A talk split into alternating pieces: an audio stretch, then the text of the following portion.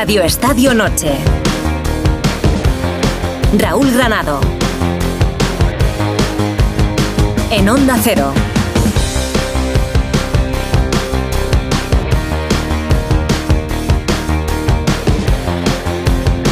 Las excusas son un método inventado para evadir un problema o cambiar el foco hacia otro lugar que permita ganar tiempo. Una manera de desviar la atención para que la otra parte ponga el análisis en otro lugar diferente al que nosotros queremos. Y en el deporte, los grandes equipos son especialistas en hacer esto. Y es la línea argumental a la que se aferran Jan Laporta y Xavi Hernández. Una línea argumental que no les hacía falta mientras ganaban partidos y títulos en épocas pasadas, aunque en realidad a Xavi siempre le gustaron los cambios de foco. Y es una realidad. Para eso están las hemerotecas. Claro, de ahí a dudar del Xavi futbolista, de su impacto, de su leyenda, hasta incluso hablar de quitarle el premio Príncipe de Asturias a aquel que le dieron junto a Iker Casillas, yo creo que hay un paso, un paso bastante importante entre, entre la decencia y, y eso. Pero claro, es lo que pasa cuando todo está colonizado por el barro, por el juego de enfrentamiento de trincheras en el que los reyes mueven a los peones para que se vayan midiendo entre ellos. Pero tiene mérito, lo tiene de verdad. Cuando todo el mundo del fútbol está pendiente de saber si un juez confirma que el Fútbol Club Barcelona pagó más de 7 millones de euros al vicepresidente de los árbitros, Laporta y Xavi montan sobre la trinchera azulgrana que esta liga está adulterada y preparada para que la gane el Real Madrid. Por cierto, se les debe haber olvidado que el líder, de momento, es el Girona. Pero claro, enfrente está el Real Madrid y sus vídeos semanales contra cada árbitro que les toca en el siguiente partido. Como si el Real Madrid necesitase poner árbitros en el disparadero semana a semana para ganar partidos, como si sus 727 millones de euros de límite salarial no fueran suficientes. Pero el problema de todo esto es que aquí ningún club puede dar lecciones. ¿Quién? ¿El Atlético de Madrid? ¿Y los comunicados firmados por Gilmarín? Todos los equipos, en su medida, intentan hacer exactamente lo mismo. Pero claro, no todos tienen el mismo eco. Es en cualquier caso vergonzante que Barça y Madrid sigan queriendo jugar al juego de las trincheras con sus muñequitos. Más aún que todos sigamos colaborando.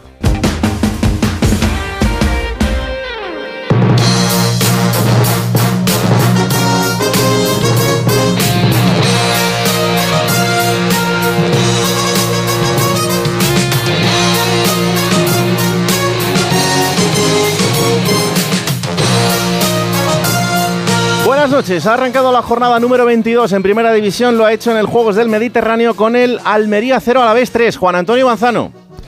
Hola, ¿qué tal Raúl? Pues Samu Morodion y Santonio Siver han sido los grandes protagonistas de una victoria del Deportivo Alavés eh, justa por la efectividad que han tenido en las dos áreas, tanto la defensa como en la atacante. El conjunto rojiblanco ha sido impotente para, para generar ningún tipo de eh, peligro y tampoco dar una alegría a los más de 13.000 espectadores que estaban en la grada. Finalmente el colista sigue siéndolo y respira mucho, que con los andaluces tiene eh, muy buena trayectoria el conjunto del Deportivo Alavés. Para mañana a las 2 de la tarde, Real Sociedad Rayo Vallecano, a las 4 y cuarto, Unión Deportiva Las Palmas Real Madrid, a las 6 y media, Fútbol Club Barcelona Villarreal, a las 9 de la noche, Mallorca Real Betis Balompié.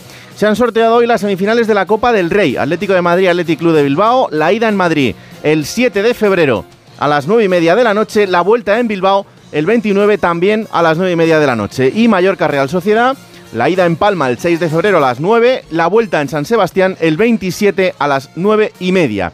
Ha empezado también la jornada en segunda división, jornada número 24, con el Eibar 1, Mirandés 0, Íñigo Taberna. Una victoria, Raúl, con nombre propio, el de Sergio León. En su primer balón como nuevo jugador armero, ha marcado el gol del triunfo en el minuto 77. El Eibar fue mejor y dispuso de más ocasiones de gol que un Mirandés que también tuvo un par de ocasiones claras. Tras este triunfo eh, armero, el tercero consecutivo, el Eibar es segundo en la tabla con 41 puntos. Acudieron al partido 5.698 espectadores. Del exterior os cuento que Jürgen Klopp ha anunciado hoy que dejará el Liverpool a final de temporada tras nueve años al frente del equipo inglés. Su próximo destino, quizás sí o quizás no, será el Bayern de Múnich. Vamos a ver quién es el que ocupa el banquillo del Liverpool. ¿Será Xavi Alonso Todo Liverpool suspira porque el centrocampista del equipo inglés y también del Real Madrid acabe como entrenador de Liverpool. Y en Inglaterra, este fin de semana tenemos ronda de la FA Cup, la competición de clubes más antigua del mundo. El Chelsea jugaba contra el Aston Villa 0-0 en Stamford Bridge. Paco Reyes. ¿Qué tal, Raúl? Pues habrá replay, pero en Villa Park porque han empatado a cero tablas entre Pochettino y Unai Emery y tablas entre los dos grandes protagonistas, los dos porteros Petkovic y Dibu Martínez. Así que tendremos repetición de este Chelsea Aston Villa. Ha terminado también el partido en Londres entre el Tottenham y el Manchester City 0-1 para los de Guardiola. Jesús López. ¿Qué tal? Muy buenas. Pues sí, en la noche en la que todo el mundo está casi más pendiente que del partido de la rueda de prensa de Guardiola después y de lo que tenga que decir sobre Jurgen Klopp, el City no va a tener que volver a jugar este, esta eliminatoria. Gana en casa de un rival que se le había eh, eh, aguantado o resistido especialmente este año, el Tottenham de Postecoglou 0-1. Al final, gol de Nathan Ake en el 88 del central que ponía a los de Guardiola en la siguiente ronda. Por cierto, que en todo este lío que tenemos en España con el VAR, no os penséis que somos los únicos. En la Liga Belga se va a repetir el primer partido por un error del VAR en un Anderlecht Genk del 23 de diciembre por un penalti en el que un jugador invadía el área. En la jornada de la Euroliga de baloncesto, Basconia 62, Valencia 77 y Olimpia Milán 74, Barcelona 70 y en tenis la gran sorpresa del día es la eliminación de Novak Djokovic. Ha caído en el Open de Australia ha sido fácil en semifinales frente al italiano Sinner. Se queda sin final en la otra semi. Medvedev ha ganado a Sasa Esberev. Es viernes y eso significa que Radio Estadio Noche tiene un DJ particular para que nos ponga la banda sonora para este programa. Hola Sergio Camello, buenas noches. Muy buenas noches. ¿Qué tienes preparado para hoy? Pues hoy tengo una sorpresa que sé que va a gustar mucho. Hoy eh, no vengo a presentar a un cantante ni una canción cualquiera, vengo a presentar a un amigo, a, mm, uno de mi, a mi hermano mayor, al que, al que nunca tuve. Entonces hoy os vengo a, presentar la canción Todo cambia de, Dani Fernández.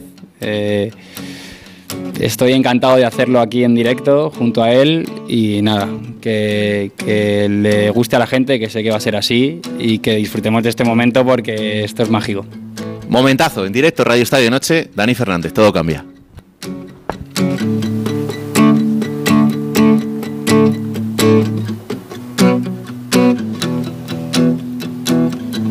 Confesiones justo al amanecer Tú pintabas mi nombre en la pared. Hace días que no me encuentro bien.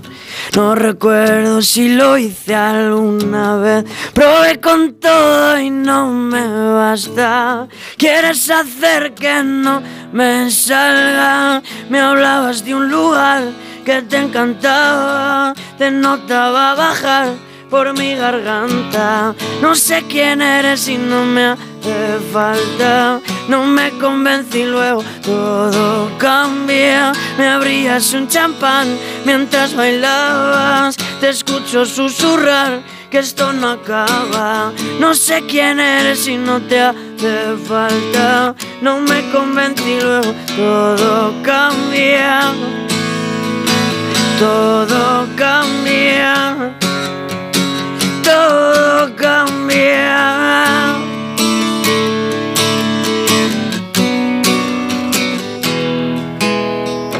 No sé dónde vamos. Tú subes las manos, no lo diré jamás. Me apuntas desde atrás. Sabes que hay veces que lo he pensado. Me hablabas de un lugar que te encantaba, te notaba bajar por mi garganta. No sé quién eres y no me hace falta. No me convencí luego, todo cambia. Me abrías un champán mientras bailabas. Te escucho susurrar que esto no acaba. No sé quién eres y no te hace falta. No me convencí luego, todo cambia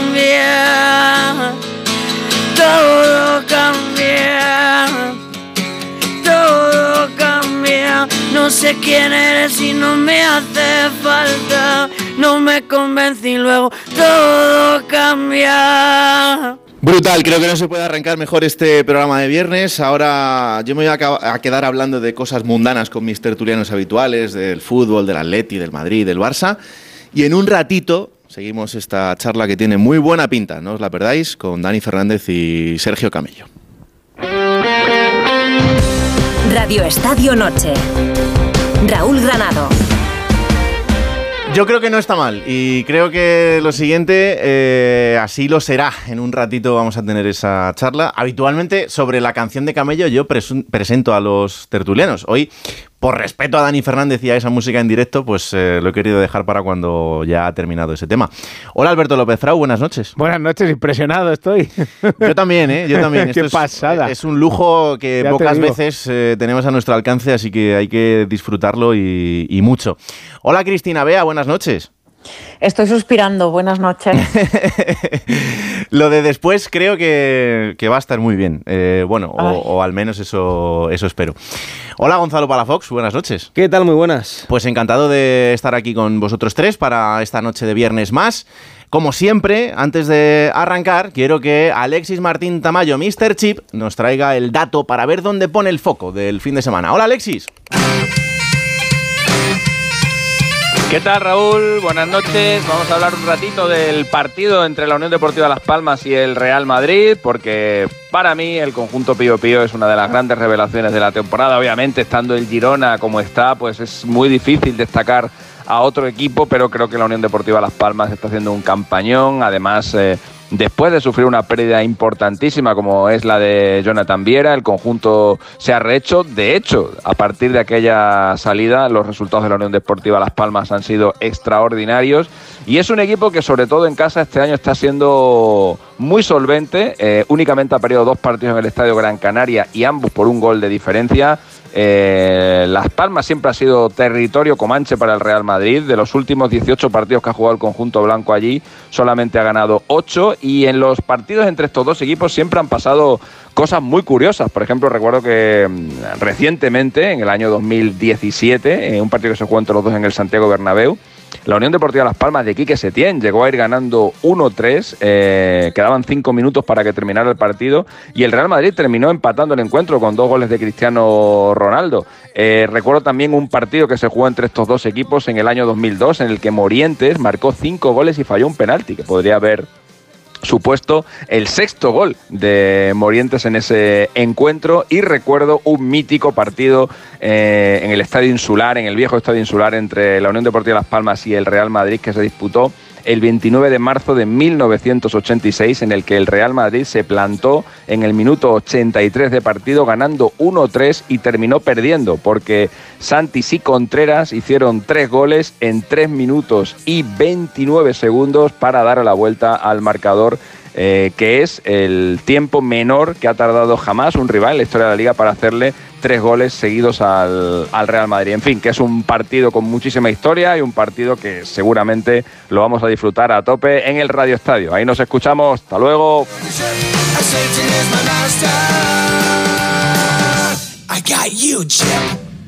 Ahí está el dato de Alexis Martín Tamayo, Mr. Chip, para ese partidazo del fin de semana que va a enfrentar al Real Madrid frente a la Unión Deportiva Las Palmas. Eh, por cierto, que eh, esta noche no está Lorena González con nosotros porque esta la cogemos eh, en un avión desde Miami hasta Madrid, en esta gira mundial que, se ha pegado. la, semana que viene ya estará aquí. No está mal, no está mal. Un viernes, un viernes más con nosotros y desde este estudio. Y antes de que se me olvide, quería también dedicar este programa y mandarle un abrazo eterno a la familia de mm, los aficionados del Sevilla que tristemente eh, ayer perdieron la vida en ese accidente.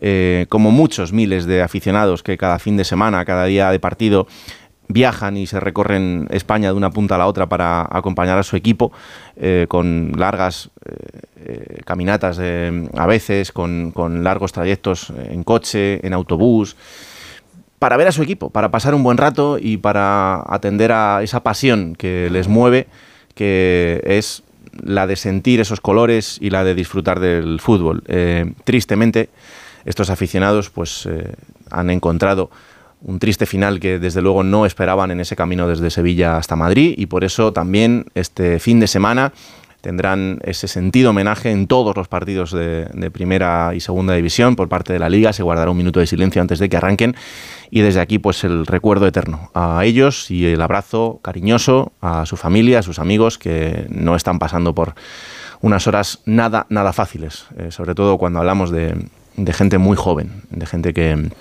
a la que le quedaba muchísimo tiempo por delante y que desgraciadamente pues eh, ya no lo va a tener. Así que disfrutemos, disfrutemos de la vida que, que, a veces es demasiado corta.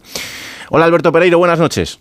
Hola querido, ¿qué tal estás? Muy buenas a todos. Pues eh, pendientes de un Real Madrid que tendrá que ver eh, qué versión ofrece sin Jude Bellingham. Bueno, lo decía Fer el otro día, de cinco partidos sin Bellingham este año, cinco victorias.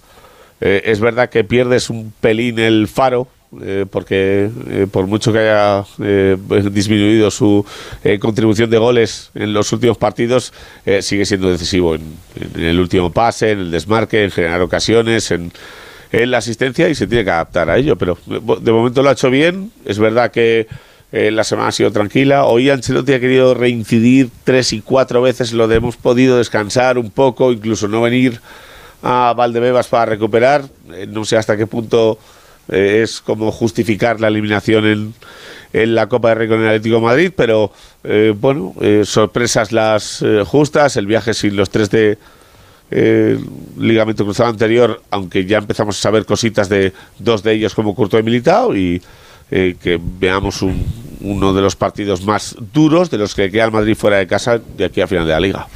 Me apetece mucho ver este partido porque la Unión Deportiva Las Palmas eh, es un equipo que esta temporada está haciendo muchas cosas bien, está mostrando eh, un fútbol que, que, lleva siendo mucho tiempo interesante, eso es así, eh, desde, desde el tramo en, segunda división y desde la llegada de, García Pimienta yo creo que este equipo ha entendido que, que, quería hacer las cosas de una manera muy concreta y las está haciendo y, y no ha tenido tampoco prisas por, por asentar ese modelo y me parece un partido muy interesante.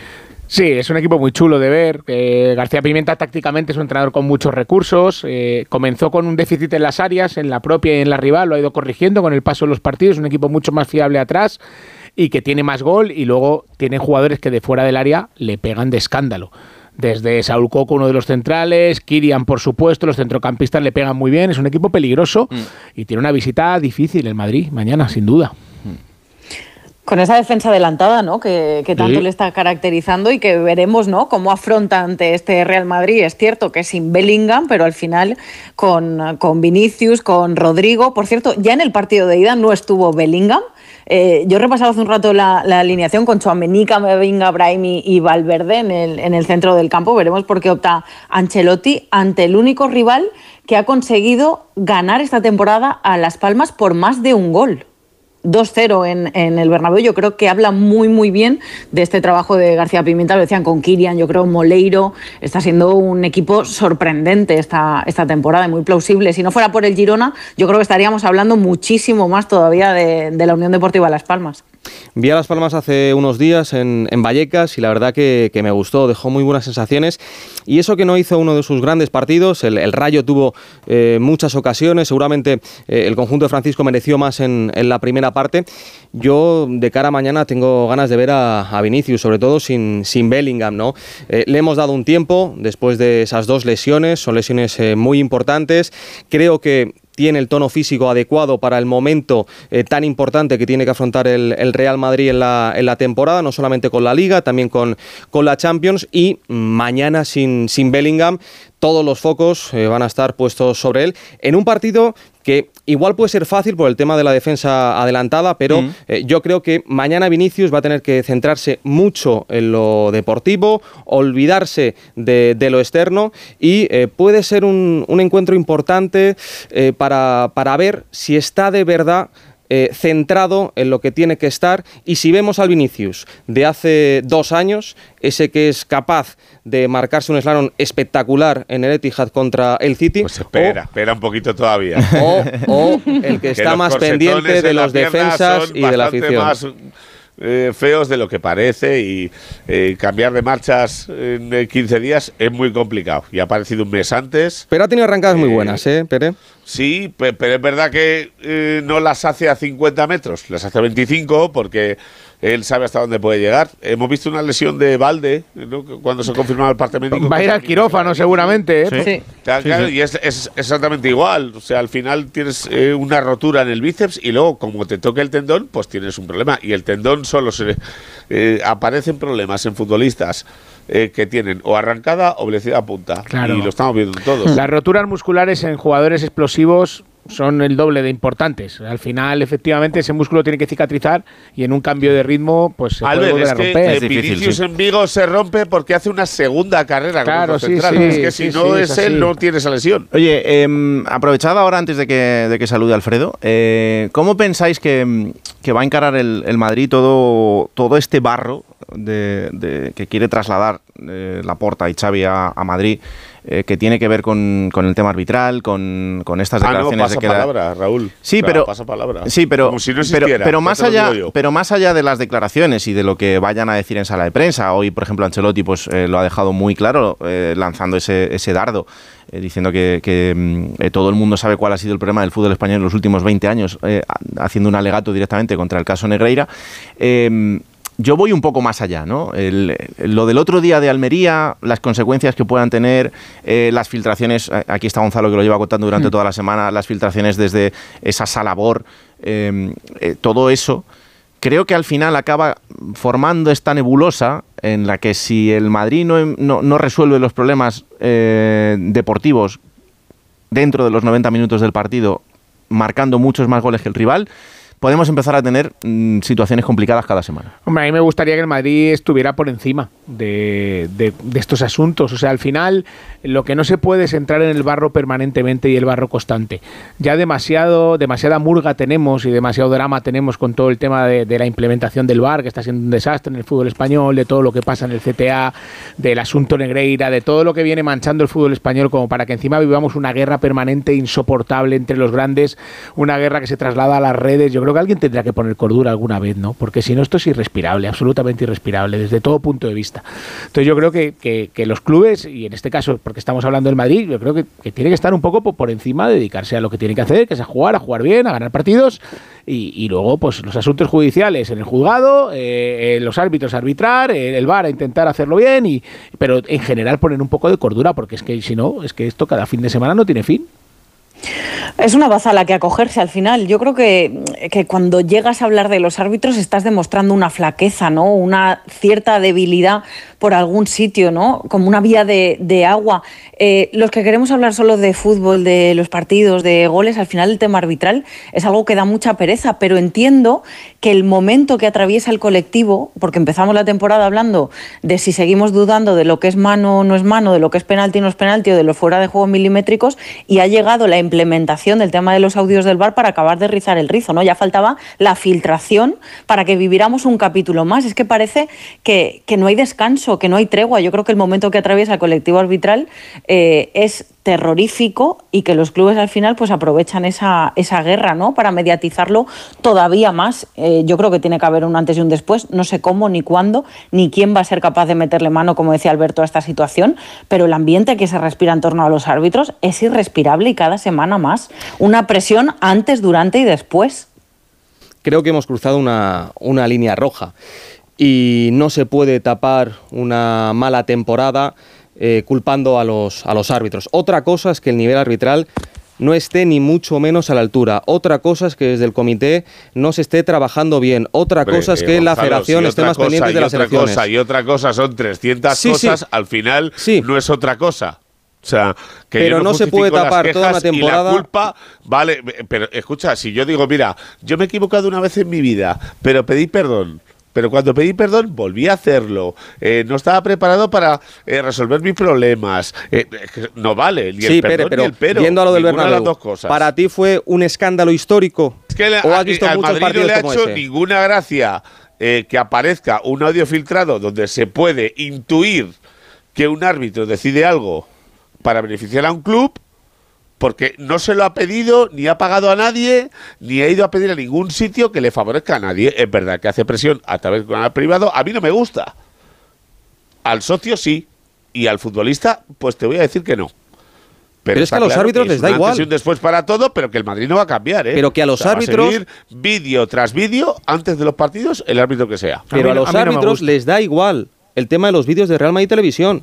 Les da creo, absolutamente no igual creo, y se lo toman a risa. circunstancia me lo creo. Sí, a risa, sí. Se lo Ya, toman, ya. Se lo toman a risa. Pues y si salen en el vídeo, No debe ser entre muy- Yo ellos no, se me lo mandan toma- mensajitos. yo no me lo tomaría a risa porque el vídeo tiene mala intención, está mal hecho y el árbitro haría mal en decir, no, me lo toma a risa. No, perdona, es que está en la calle este tema, ¿eh? Que no Sí, es sí. una cosa que hablemos cinco aquí, ¿eh? No, y que al final eh, es una manera de, de condicionar un poco lo que, lo que va a suceder dentro del campo, ¿no? Cuando tú, eh, de- como punto de partida, ya tienes a la gente alerta de cuidado, que este, eh, mirad lo que ha hecho antes contra nosotros, eh, pues, pues la gente ya mm, parte desde, desde un punto de vista en el que mm, al menos sospecha de Y lo esto que es, pueda una vi- suceder. esto es una visión muy particular mía, pero el Madrid eh, tenía una ventaja histórica con el tema de los arbitrajes. Una ventaja histórica, me refiero, de sentirse por encima. Eh, el- eh, todos los pagos a Negreira, yo lo he dicho alguna vez, nacen de lo que nacen, de un complejo histórico Pero que no tiene. lo ha decidido el Madrid, Alberto. Pero Albert, el, O sea, el- que el- la filtración no es la de no, si no digo la filtración. No, hacer los vídeos pero, sí. Pero hacer los vídeos sí. Y, No, pero ya está, ¿vale? Pero, pero, pero, perfecto, pero es que hacer lo los ha vídeos. un antes y un después en las tertulias de este país es lo que ha pasado el otro día, no por los vídeos. Pero en este país que se decía toda la vida, el Madrid, el centralismo, el, equipo, el equipo del gobierno, que lo quiero es- saber. eso ha sido así toda que la vida. Quiero saber. Y Quiero ahora saber la filtración, de dónde sale, a dónde llega y cómo Bueno, llega primeros a- que lo Yo quieren nunca saber he son los llegado, árbitros. fijantes, lo quiero saber. yo nunca he son los visto al árbitros. Real Madrid tan pendiente de los árbitros y de los arbitrajes como en los últimos años. Jamás, y ya tengo unos cuantos tacos y unos cuantos años viendo fútbol. Raúl. Jamás, pero jamás de los jamases. Los árbitros Pero- se imaginan. me parece un paso atrás, me parece se un paso atrás. imaginan y sospechan de dónde viene. Otra cosa es que Hombre, lo puedan tontos no son, demostrar. claro. No, no, pero ese es el Hombre, problema. claro. Ese es el problema, Hombre, que se pueda demostrar y que, y que haya un hilo del que tirar. Pero que los primeros que no quieren que esto pase son los árbitros, pues mm, a mí me parece muy Ni el. Barça. Bueno, eh, ni el Barça hoy, Alberto, porque mañana eh, puede ser otro. O sea, es que eh, conoces unos audios de, de un día. Me gustará, me gustará ver si hay audios del Barça que se filtran y salgan en el mismo sitio del que han salido estos. Es que, me es que gustará igual verlo. no lo publican. Me gustará verlo. Claro, es que eso, bueno, ya. Sí, pero eso, eso será un nuevo capítulo. Yo creo que está muy bien tirar del hilo, está muy bien averiguar de dónde ha salido esa filtración, pero al final lo que estamos viendo en estos primeros audios y en las jugadas que se están revisando es otra vez más como no son errores claros y manifiestos en los que está interviniendo el VAR. Yo creo que aquí hay un problema de fondo de para lo que supuestamente llegó el VAR y para lo que se está Pero es que esa frase, Cris, de Velasco Carballo es que ya no Que le existe. va a acompañar que el Velasco resto de Carballo no es Claro, es que, es que esa frase, es que ojalá hubiera está, sido o sea, así, claro. Y Pero si- ta- también os digo una cosa, Raúl lo sabe. eh, aquí hay normas que no son nuestras, ¿eh? Aquí te viene la International Board y te dice: eh, Me parece muy bien que tu bar tenga 10.000 problemas, que tengas árbitros con un ego eh, de aquí a China, el que está en el campo que no quiera decidir, pero eh, no se pueden ni ampliar. eh, ni disminuir las eh, normas que tiene el bar porque nosotros queramos. O sea, está claro que hemos visto en dos partidos seguidos que qué necesidad, por Dios, había de poner a Hernández Hernández en el partido del Metropolitano. Pero bueno, da igual. Eh, decidir en una cabina antes que en el campo, y eso no puede ser. Y, luego alguien en, en lo, eh, algo en lo que nadie pensó cuando se creó el VAR y se ha implementado el VAR, es que el VAR coloca aún más al árbitro en el disparadero. Es que, porque como, como lo único que hace es analizar jugadas interpretables, y aquí los cinco que estamos hoy debatiendo, a to- a- a- no nos vamos a poner de acuerdo en, No jugadas, sabemos, no, claro. en jugadas grises. Entonces, lo que habría que intentar es que el VAR entrase en las menos jugadas grises posibles. Como si entra solo en jugadas de línea de gol y en agresiones, por decir algo. Pero, pero el problema es que entra en jugadas grises en las que no nos pondríamos de acuerdo nunca, ni cinco ni seis. Entonces, la única diferencia cuál es? Que antes interpretaban dos o tres, el árbitro en las dos líneas o el cuarto, y ahora interpretan más. Pero es que es el el árbitro, la- el ideal del árbitro, que se lo ha dicho aquí Juan Andújar Oliver muchas veces, es pasar lo más inadvertido posible. Con el VAR es absolutamente imposible. Y con los audios del VAR ya no te cuento. Mucho más. Y si se filtran, pues ya que te Lo que, lo que preocupa sobre todo de los audios, de los últimos audios que hemos escuchado, es que, eh, como dice Pereiro, el árbitro de, de VAR es el que en muchos casos Claro. eh, tiene la potestad al final de tomar una decisión. No, lo Gonzalo, vimos, yo en muchos casos no lo sé. Sí, sí, eh, pero es que con- un, con- eh, sí, gran sí. éxito, tras gran éxito, tras, o sea, la lista de hits. Pero si de seis audios que hemos escuchado, locos. si de seis no- audios no, conozco a ninguno. hay dos o tres en las que el árbitro de VAR reincide e incide en que es hombro y se lo dice dos veces, no hace falta que se lo digas dos veces al árbitro de campo. Tú le dices una, he visto hombro, para mí es hombro, valora, punto. Pero no le sigas indicando o toca balón. Repito, toca balón, no hace falta. Con que se lo digas una vez, que Pablo Barrios toca balón, También te digo, eh, Ya está. no- yo no sé hasta qué punto eh, necesitamos también conocer eh, lo que pasa en esos audios. Y me explico.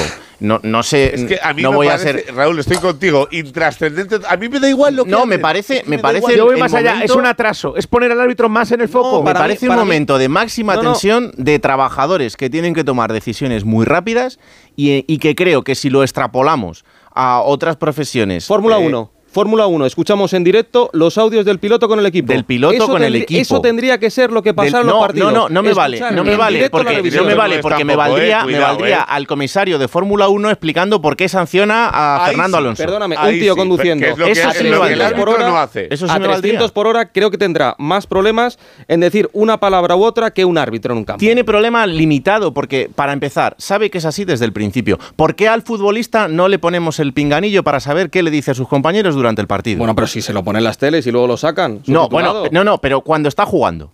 Cuando está jugando. ¿Por qué no, pasará, ¿por qué no le ponemos.? pasando. Pues no lo creo, porque me parece añadida. absurdo. Pero ahora mismo Entonces, lo vemos. ¿por qué tenemos que trasladarle esa presión al árbitro y no al futbolista o no al entrenador? ¿Por qué no ponemos Yo un, un lo micrófono digo en el banquillo claro, para ver qué no dicen estoy- todos los no lo entrenadores? consentirían. Completamente Claro. de acuerdo con Raúl, creo Sí, que sí. a mí no me interesa. Los audios del bar no entiendo qué cabeza pensante en la federación ha decidido. No, no, no, no es en la federación. Para su, para su gremio. No Cabeza, no- pensante. No es en la federación. Es en la liga. Alfredo Martínez, Barcelona, buenas noches. Hola, muy buenas noches. Eh, a ver, Alfredo, ¿hasta qué punto el barcelonismo compra que esta liga está preparada para que la gane el Real Madrid? Después de, de lo que ha dicho Laporta y Xavi esta semana. Hombre, no sabría decirte, pero sí hay cierto victimismo a la hora de pensar que los arbitrajes este año no están beneficiando al, al Barça. Están más en la línea de Xavi del primer partido del Getafe, de varias jugadas, que no en esa rotundidad y en esa frase tan al límite de, Joan Laporta de, de que la liga está adulterada. Pero sí hay la sensación de que, pero no, no solo este año, permanentemente, por norma, el, el- aficionado del Barcelona siempre se ha sentido perjudicado con respecto al, al Madrid. Pero sí, sí es cierto que yo he visto que el, el nivel crítico de... bueno, no- yo no puedo hablar con todos los barcelonistas del mundo, pero por lo que eh, más o menos ves, creo que no apartan la crítica al equipo y, y no apartan la crítica a que el momento deportivo del equipo no se puede amparar en, en asuntos externos. O sea, No, sí, no, sí, sí tengo esa sensación de que, de que mm, quizá se han pasado de frenada con las excusas, eh, fundamentalmente Xavi, porque es el que habla semana a semana, pero también la porta. Sí, pero, pero yo, yo creo que el, el- el entorno en- del Barça es un entorno bastante crítico, ¿no? Y, y siempre ve eh, muy mejorable la situación. Y ahora mismo el Barcelona, que está más o menos vivo en Liga, pues ya está casi quemando naves. O sea, estamos hablando del futuro de Xavi y queda toda la temporada. Fíjate que ganara la Liga o que hiciera una gran Champions y que terminara con muy buenas sensaciones en una situación económica muy complicada y con muchas lesiones y sin embargo aquí se está ya hablando de que bueno que es que casi que por qué no lo deja ya no De- hay un ambiente muy muy ya rupturista con, con lo que es esta temporada y casi dándola por perdida cuando quedan cuatro meses de competición no Sí, lo que pasa que, claro, esta semana te quedas sin, sin la copa y, y Hombre, yo, yo creo que otro Xavi- tic menos. Xavi lo que intentó es desviar la atención, evidentemente, porque había perdido la Supercopa, tenía un enfrentamiento muy difícil ante el Athletic en, en Copa, que pero podía- justo cuando había ganado al Betis tú crees Alberto yo ahí no lo veo tan Pero, pero yo creo, Alfredo, que, que al final Xavi está No. sufriendo, tú lo sabes mejor que yo que estás allí, una- unas críticas fuertes y hay muchas dudas Sí, sobre pero- si Xavi está capacitado o no, sobre la plantilla del Barça. ¿No te parece que quizá pudo decir eso No, para intentar descargarse No. un poco de presión? No, porque primero quitó el foco precisamente de su, de su victoria, que fue una gran victoria en el campo del Betis. Eh, segundo, fue producto de preguntas periodísticas, que si no surgen no, no salen. Y luego porque él es un, un técnico, y también lo era como futbolista, muy protestón. Muy crítico con los árbitros, ¿no? Siempre se ha mostrado, fíjate que le sacan tarjeta partida. Sí, él, él es muy paliza con los árbitros. Por eso te digo Sí, que, sí, que- eso que- es que- así. que lo, lo veo más. No, no- no- le veo tan civilino como de voy a. ver, eh, si me hubieras dicho Guardiola, uy, lo veo más. Pero es que habla de Getafe, Getafe es la primera jornada, el 13 Pero de porque agosto. lo tiene clavado él, porque él dice, Buah, desde la primera jornada, la Rafiña, el otro, el otro. Claro, cada No, uno ve las tela. cosas según le. Cada uno ve las cosas según le va y la botella según le interesa y, y él cree que ahora mismo el Barcelona debería tener más puntos. No creo que hable de una conspiración tan claramente como la porta, pero sí que le han perjudicado, ¿no? Hmm. Pero, eh, hoy cuando él habla de, mm, de algo que por otro lado es muy habitual en el mundo del fútbol, que en esa rueda de prensa dice, bueno, es que eh, no se valoró a Kuman, se le valora ahora, no se valoró a Busquets, a, a Valverde. Ponerse la venda. Al final, ponerse la venda. eh, no, no creo que esto lo haya descubierto ahora Xavi, porque ya lo sabe. eh, No, pero, pero él explica jugador. un poco. eh, pero él explica un poco que luego a toro pasado es cuando se dan cuenta, ¿no? Porque le, preguntaba a un compañero, dice, bueno, tú te sientes valorado en el, en el, ¿crees que te están tratando injustamente? Y él pone un poco los ejemplos, yo en parte coincido con él, o sea, que echará Valverde el Barça después de jugar el partidazo que jugó en la Supercopa con el Atlético de Madrid, de haber ganado dos ligas, de haber llegado a la final de la... Le penalizó mucho la eliminación con el Liverpool ahora que estamos hablando de Jürgen Klopp tanto, eh, pero evidentemente competía y estaba ahí arriba y ahora le estás líder. viendo que Valverde claro era, era líder efectivamente que luego llegó Setién y se lo cargó Sí, pero Eh, con Kuman era otra película. Sí, pero, pero Kuman era otras circunstancias. O sea, Kuman, eh, que a mí me parece que estuvo por debajo de las expectativas, también hay que ponerle en valor que solo tuvo a Messi en el último año, pero tuvo muy pocos futbolistas. Le, le- vendieron en la segunda temporada a Griezmann y a, y a Messi nada más empezar. Eh, tiró mucho de cantera. Ya era un Barça en decadencia, ¿no? De la misma forma que a Xavi no le puedes juzgar igual que a Guardiola o a Luis Enrique. Porque claro, Luis Enrique, ¿qué tenía? Messi, Neymar, Suárez. Guardiola, ¿qué tenía? Eh, eh, Busquets, Xavi, Iniesta, Messi, eh, Villa, eh, Henry. Bueno, tuvo todo. Con lo cual, claro, eh, ¿hasta qué punto les debes jugar igual, no? No, pero, el tiempo que- le ha dado la razón a Kuman en muchas cosas, ¿eh, Alfredo? ¿En qué sentido? no, Alberto? Para mí sí, pues por ejemplo, cuando vino a decir que el futuro del club estaba en la cantera, en que había jugadores grandes que ganaban mucho dinero y tenían que salir, porque si no, y que el equipo ahora mismo, el- el- el- esto es lo que hay, aquel esto es lo que hay.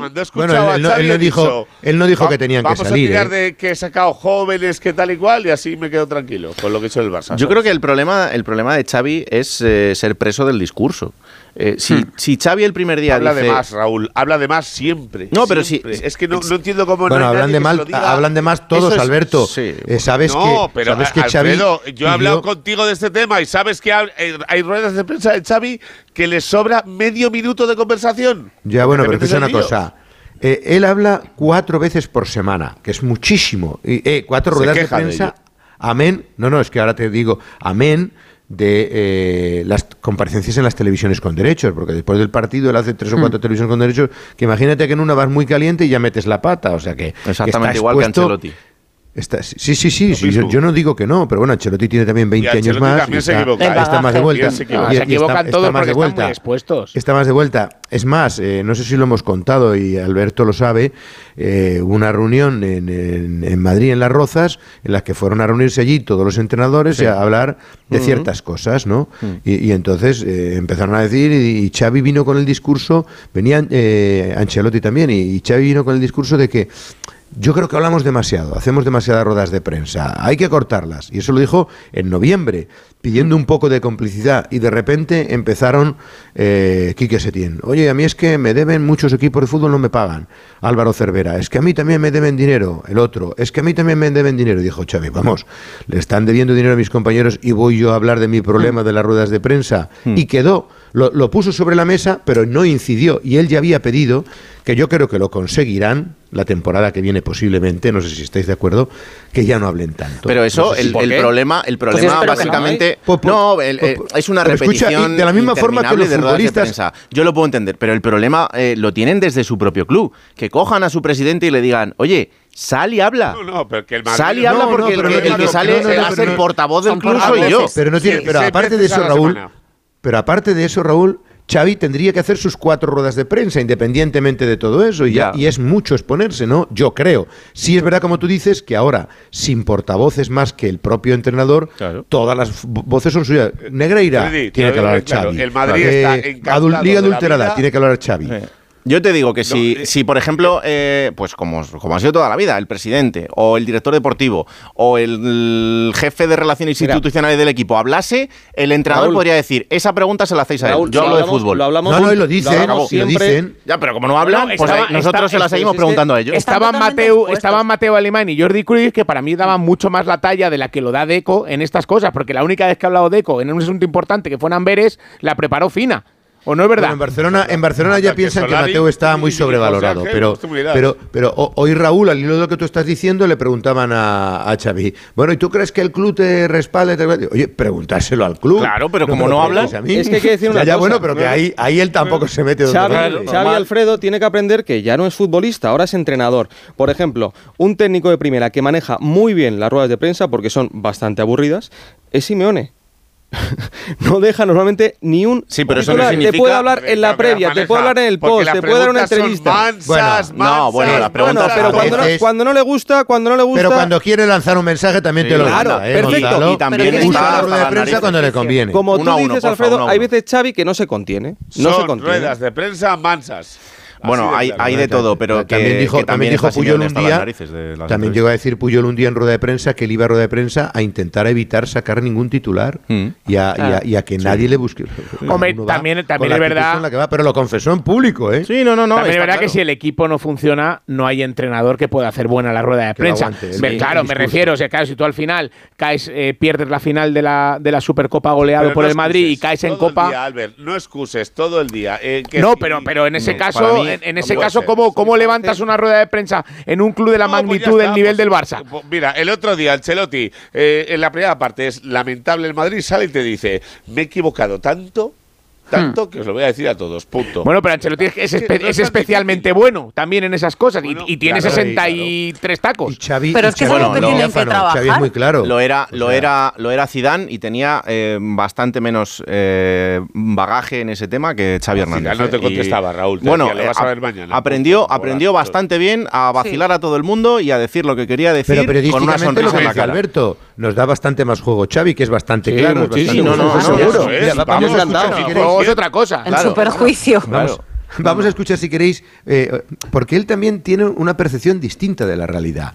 El entorno empieza a ser muy crítico, algo muy parecido a lo que le ocurrió a Valverde, ¿no? Ahora mismo con Xavi. Y él, cuando le preguntan cómo se encuentra, si está tranquilo, cómo, cómo ve su futuro y todo eso, de- tiene una perspectiva más optimista desde dentro de lo que ve fuera. Hombre, es normal, es normal que desde luego la, tenga, eh, porque él sabe lo que está pasando ahí dentro. Así que esto era lo que decía Xavi Hernández en esa rueda de prensa esta mañana, hablando sobre eh, la situación real que él vive como entrenador, porque muchas veces también está el debate de cómo lo vemos desde fuera, cómo se ve desde dentro y la realidad, que no siempre es la misma. Esa realidad interna muchas veces eh, choca bastante con la realidad externa que nosotros vemos de una forma más clara. Yo entiendo que muchas veces desde dentro eh, los argumentos, incluso hasta te los puedes llegar a creer y puedes pensar que lo que está haciendo el resto del mundo fuera no se corresponde con lo que tú vives en, tu día a día. Por eso Xavi Hernández en sala de prensa dice esto.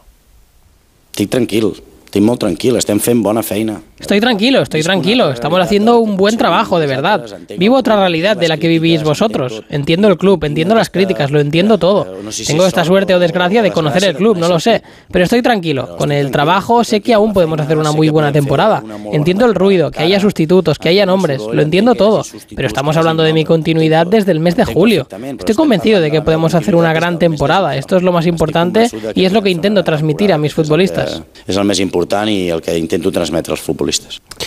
Y es lógico, es lógico que lo intente. El Barça tiene eh, probablemente las dos competiciones más importantes por delante, que son la Liga y la Champions. Y... Pero Raúl, La- la- las más importantes y las más difíciles. Sí, claro.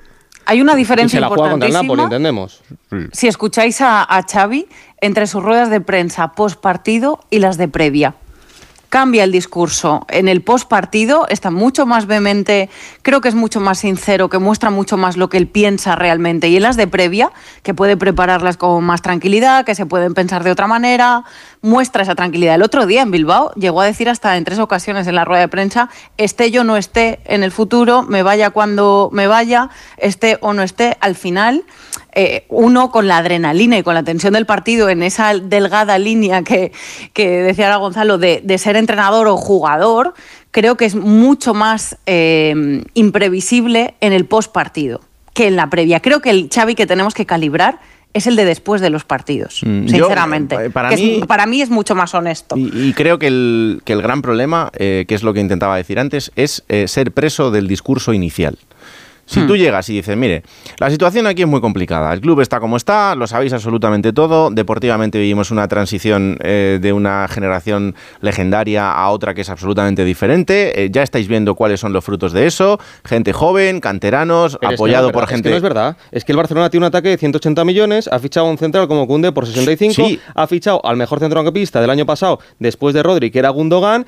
Lo único que la planificación igual es mala. Pero lo que yo te estoy diciendo Tiene es que si lateral tú llegas, como Cancelo. que si tú llegas y dices, esta es la situación de la que yo parto y a partir de aquí vamos a hacer lo mejor posible porque millones- esto es el Barça. tres millones en fichajes Pero, este año, Gonzalo. pero si tú Bueno, llegas y y, Ferran dices Torres, ¿cuánto costó? que sí, pero si tú llegas con Xavi. este y Rafinha, ¿cuánto costó? Y Cundé, ¿cuánto costó? Bueno, y, Cancelo, Hazard, ¿cuánto por mucho costó? que haya ¿Y venido gratis, costó? por mucho que haya ¿Y venido gratis Cancelo, tendrá un sueldo, un salario. Pero que tiene, pero que tiene que ver, pero que tiene que ver es que el Barcelona no está con- jugando con canteranos. Es que damos la sensación a veces de que el Barça está jugando con una defensa 3 entera de millones. canteranos. Escucha una cosa, el Barça año tras año gastaba 200 millones en fichajes. Pero es que Este eso no lo puede gastar nadie. 3 millones en fichajes, los de Uriol Romeu. El resto han venido jugadores cedidos o cuanta de, de- de libertad. Es una evidencia. ¿Tú te crees que, que en otras condiciones algunos de estos jugadores habrían venido al Barcelona? Ninguno. No. Sí, No, pero Alfredo, sí.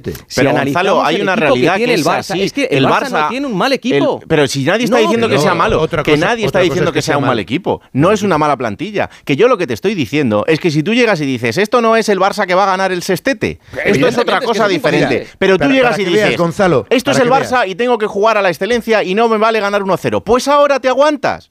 Porque No, ese no, pero- esa vara de medir te la has puesto desde el principio, siendo entendible como jugador y como leyenda del Barça, pero no es No, la realidad de lo que, que, estás Xavi, mostrando futbolísticamente. El año pasado, Raúl, futbolísticamente. Xavi fue mucho más inteligente. lo que mantiene, este pero año. gana partidos por 1-0. Pero, pero el año pasado sí Ya, que ganaba no partidos por ganarlo por 1-0. dos. Pero el año pasado Alfredo sí ganaba partidos por 1-0 y blindaba esos resultados. Y jugaba con cuatro centrocampistas, aunque luego en sala de prensa dijera- dijese que buscaba la excelencia. No, lo que buscó fue blindar el equipo, puso un centrocampista más. E hizo bien. eh, y hizo, e hizo Hizo muy bien, bien. hay que reconocerlo. Y luego es Fue verdad el que cambio.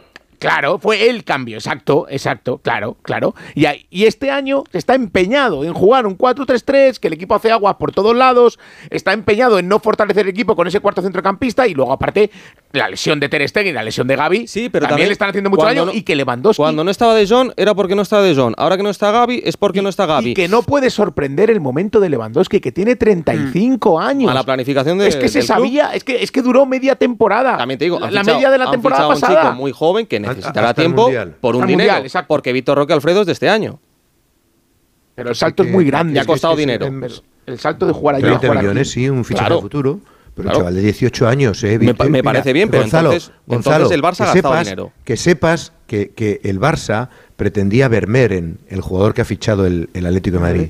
Se lo ha quitado el Atlético de Madrid. Hmm. Eso hace unos años sería impensable. No puede competir. El Barça quería fichar a Echeverry, el, el argentino del Manchester City. No ha podido competir.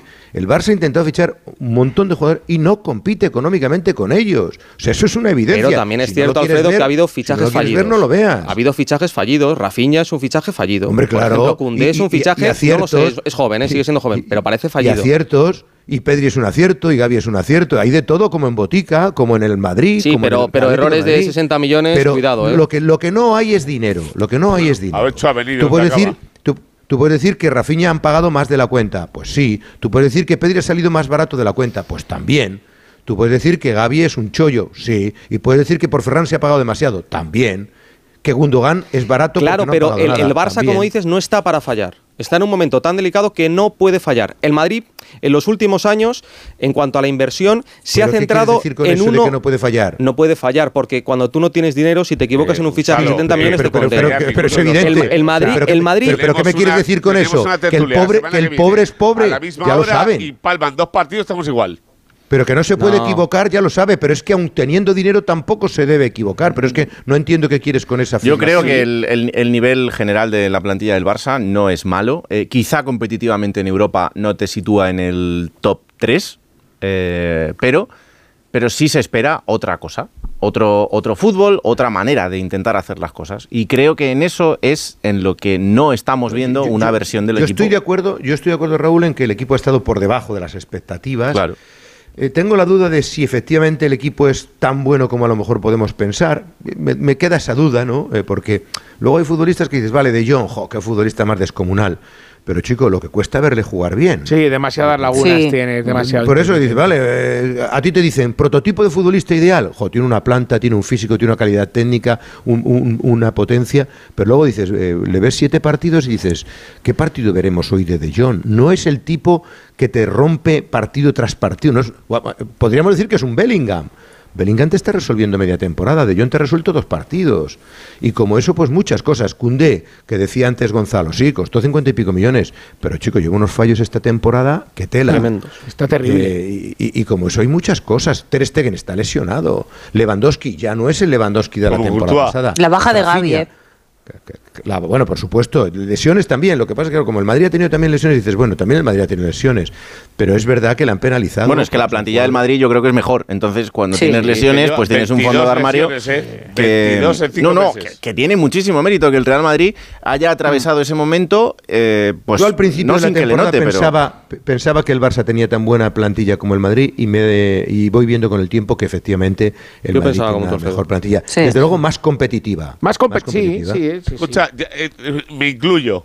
Porque, si- si- vamos, si digo lo contrario, miento. O sea, Yo al principio de la tenía temporada muchas eso. dudas del nivel de competir. O sea, ya, ya sé que para la liga te puede dar lo que quieras, pero fallar tan poco con 21 lesiones y tíos que no han tenido Y sin delantero. Eso no lo podía esperar nadie. sin delantero Totalmente. No, nadie. sorprendido nadie. Por eso han renovado Ancelotti, ¿eh? Claro. Que Claro. no renuevan por otra cosa. y lesiones, Claro, y- claro, y, claro. lesiones importantísimas. ¿Y de qué jugadores? Claro, Claro. del mejor portero del mundo, de tu mejor central. Mejor central, quitando a Rudiger. Bueno, lo de tu mejor central, cuidado, ¿eh? Bueno, en, en, en su. Bueno, a su- priori, luego hemos visto el rendimiento de Rudiger, pero antes. Igual has puesto a uno ahora por prime, desde obligación luego. y a ver cómo lo quitas. Sí, sí, pero eso Vale, es verdad, pero, que en ya- agosto era el claro, mejor central. Claro, eso ya lo veremos. También eh, Courtois estaba muy preocupado por cuál iba a ser el rendimiento de Kepa y cómo iba a ser su situación cuando volviese. Y mañana vuelve Courtois Ya y ha pasado fallado, mañana ha fallado es Kepa, titular ya ha fallado indiscutible. Kepa, Raúl, ha claro, fallado pues Kepa. por eso te digo que luego, claro. le falla la cabeza pronto es Ter Stegen, ¿eh? unos fantasmas del tamaño ¿cuán- de la puerta de una iglesia. ¿Cuánto le queda a. Ter Stegen, Alfredo? Pues menos de dos semanas. Hoy, hoy, Ah. de hecho, esto de las redes sociales es la repera. Eh, ayer, Lamine Yamal, al acabar el partido, cuelga un, un post en Instagram diciendo, bueno, eh, lamento mucho los fallos y tal, y al cabo de unos minutos lo borra. Pobre. Lo borra porque el club le debió decir, Pobre oye, un chico como tú... Por no la imagen, ¿no? Disculpas. Eh, Yo no sé... ya- es que ya la no imagen él sale celebrando el gol y creo que es por eso que él piensa, Bueno. ostras, hemos perdido, salgo celebrándolo No, por no, mucho pero, que pero no, no, no, mensaje. porque pero yo, a mí me dicen que es porque el chaval pide disculpas Mm. y creen que no tiene que pedir disculpas porque hizo un gran partido y, y- y- y no estaba obligado a eso.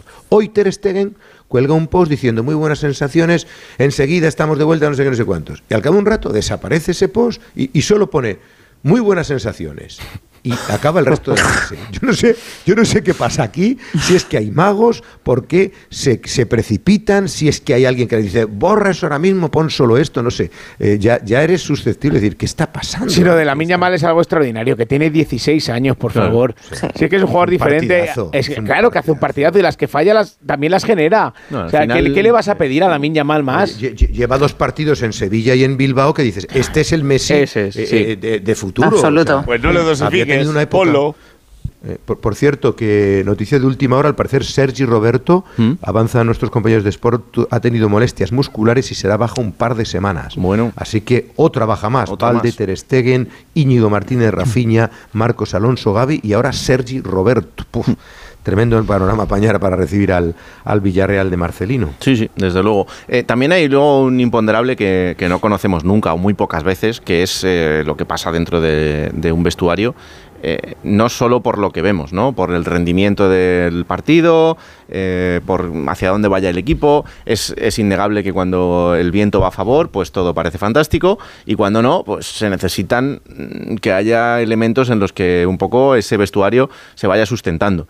Y, y, parece muy claro, lo hemos hablado alguna vez, que dentro del vestuario del Barça, pues mmm, no hay quien coja un poco ahí el, el, momento del liderazgo y diga, venga, esto está mal, estamos con el mister, vamos adelante, lo sacamos hacen un, pero porque la sensación es que va pasando un poco Hombre, lo que, a mí lo de, que lo, va de lo puliendo. que se ha visto de lo que se ha visto porque del otro no puedo juzgar a mí no me gustaron nada las declaraciones de Gundogan después del clásico que mucha Hmm. gente le alabó que si mentalidad ganadora no un líder no hace eso un líder no pone a sus compañeros a los pies de los caballos ¿Qué líder? eso ¿Pero qué eh, líder, por eso digo eso no lo hace un líder no pero que mucha gente dijo no es que viene del Manchester City es que es un ganador no no mire usted si es un ganador eso se demuestra ayudando a tus City, Al compañeros lado del Barcelona es una broma de mal Claro, pero que O tú sea, no, pero que a mí me pareció, una Copa Europa. a mí me pareció que además como él había hecho el gol se desmarcaba un poco de la derrota. A mí eso es lo que me pareció. Mm. Y luego algunos desplantes de Lewandowski a su entrenador. Y esos han sido públicos y notorios. Y a sus compañeros. Y a sus compañeros.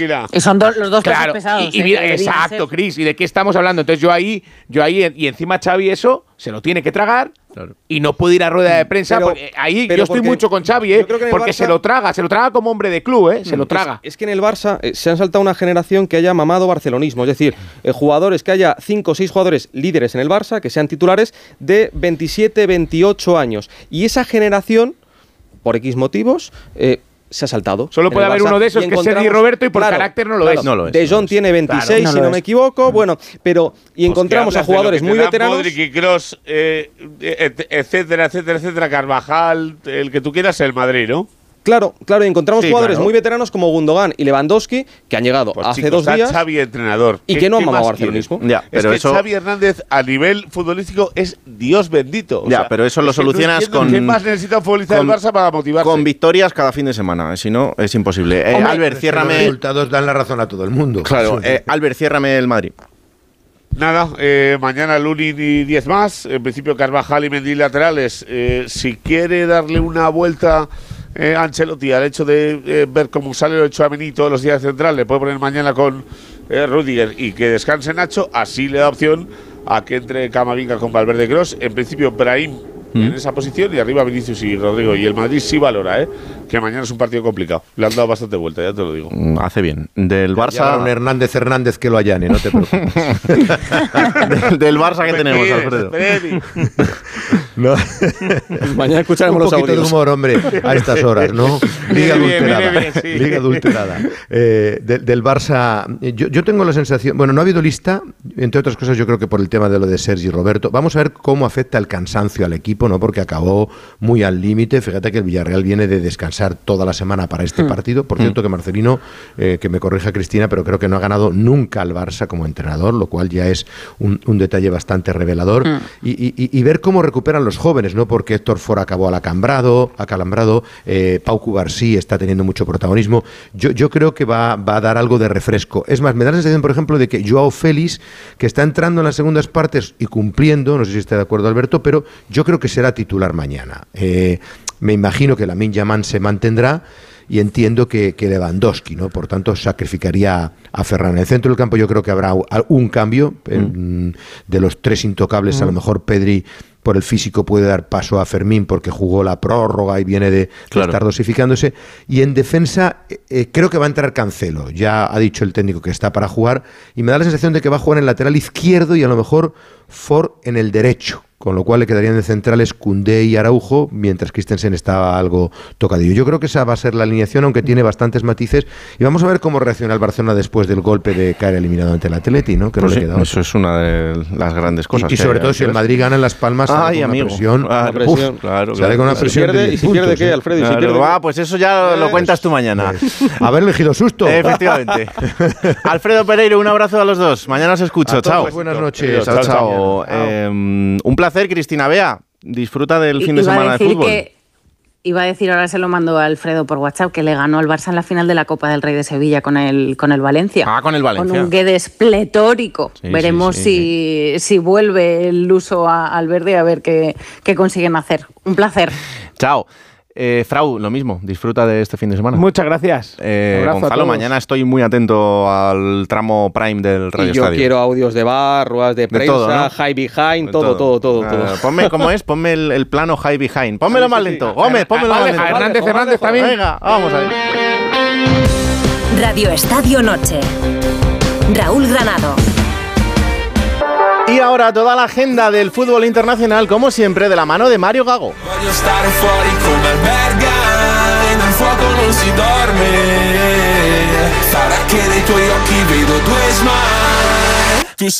Buenas Raúl, ya estamos cerrando enero y toca hacerlo con cinco partidazos en el fútbol internacional. En todos hay mucho en juego. 1. Fiorentina, Inter. Los Nerazzurri, supercampeones de Italia el lunes pasado, vuelven a la liga y eso sí, están con un partido menos. Ahora están detrás de la Juventus, toca remontar. Habrá que ver si les puede la presión a los Lautaro y compañía contra los de Vincenzo Italiano, que si bien no compitieron en el torneo en Arabia Saudí, siguen cuartos en la tabla en Italia. ¿Habrá rotaciones en los de Simón Inzaghi? Lo veremos en el Frankie el domingo a partir de las 20:45. 2. Liverpool-Norwich. Este viernes Jürgen Klopp ha comunicado que esta será su última temporada con los Reds y querrá cerrarla por todo lo alto. De momento están en cuartos de Copa de la Liga, son líderes en Premier, están en octavos de Europa League y en FA Cup quieren seguir avanzando contra un rival de segunda división. El entrenador alemán no puede contar todavía con Mohamed Salah en la Copa de África. Se juega en Anfield el domingo a las 3 y media. 3. Stuttgart Leipzig. En Bundesliga, más allá de seguir al Leverkusen de Xavi Alonso y al Bayern, en esta jornada nos centramos en el duelo fantástico entre el tercero y el cuarto. Oportunidad para entender quién se consolida en zona Champions el sábado a las 3 y media en el MPH Arena. 4. Paris Saint-Germain. Brest, los de Luis Enrique contra el equipo revelación de la temporada. En los visitantes será interesante seguir al extremo Romain del Castillo, de familia española. En los locales esperamos espacio para los jóvenes Zaire Emery y Barcola junto a Mbappé. Se disputa el domingo a las 20:45 en el Parque de los Príncipes. 5. Nigeria, Camerún. Comienza los octavos de final de una Copa África en la que está viendo muchas sorpresas. En este duelo veremos un enfrentamiento interesante. Osimen contra Ekambi. El sábado a las 9 de la noche.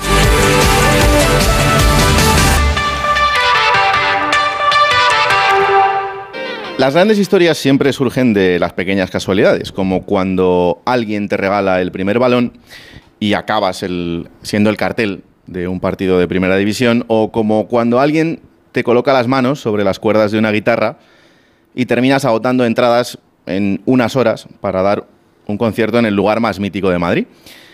O como cuando te regalan el primer micrófono pegado a un cassette y terminas con uno de verdad, cantando los goles de un niño y poniendo las canciones del otro. Poca gente se interesa por la distancia que hay entre una imagen y la otra. Ni siquiera los protagonistas. Todo va deprisa, todo es borroso.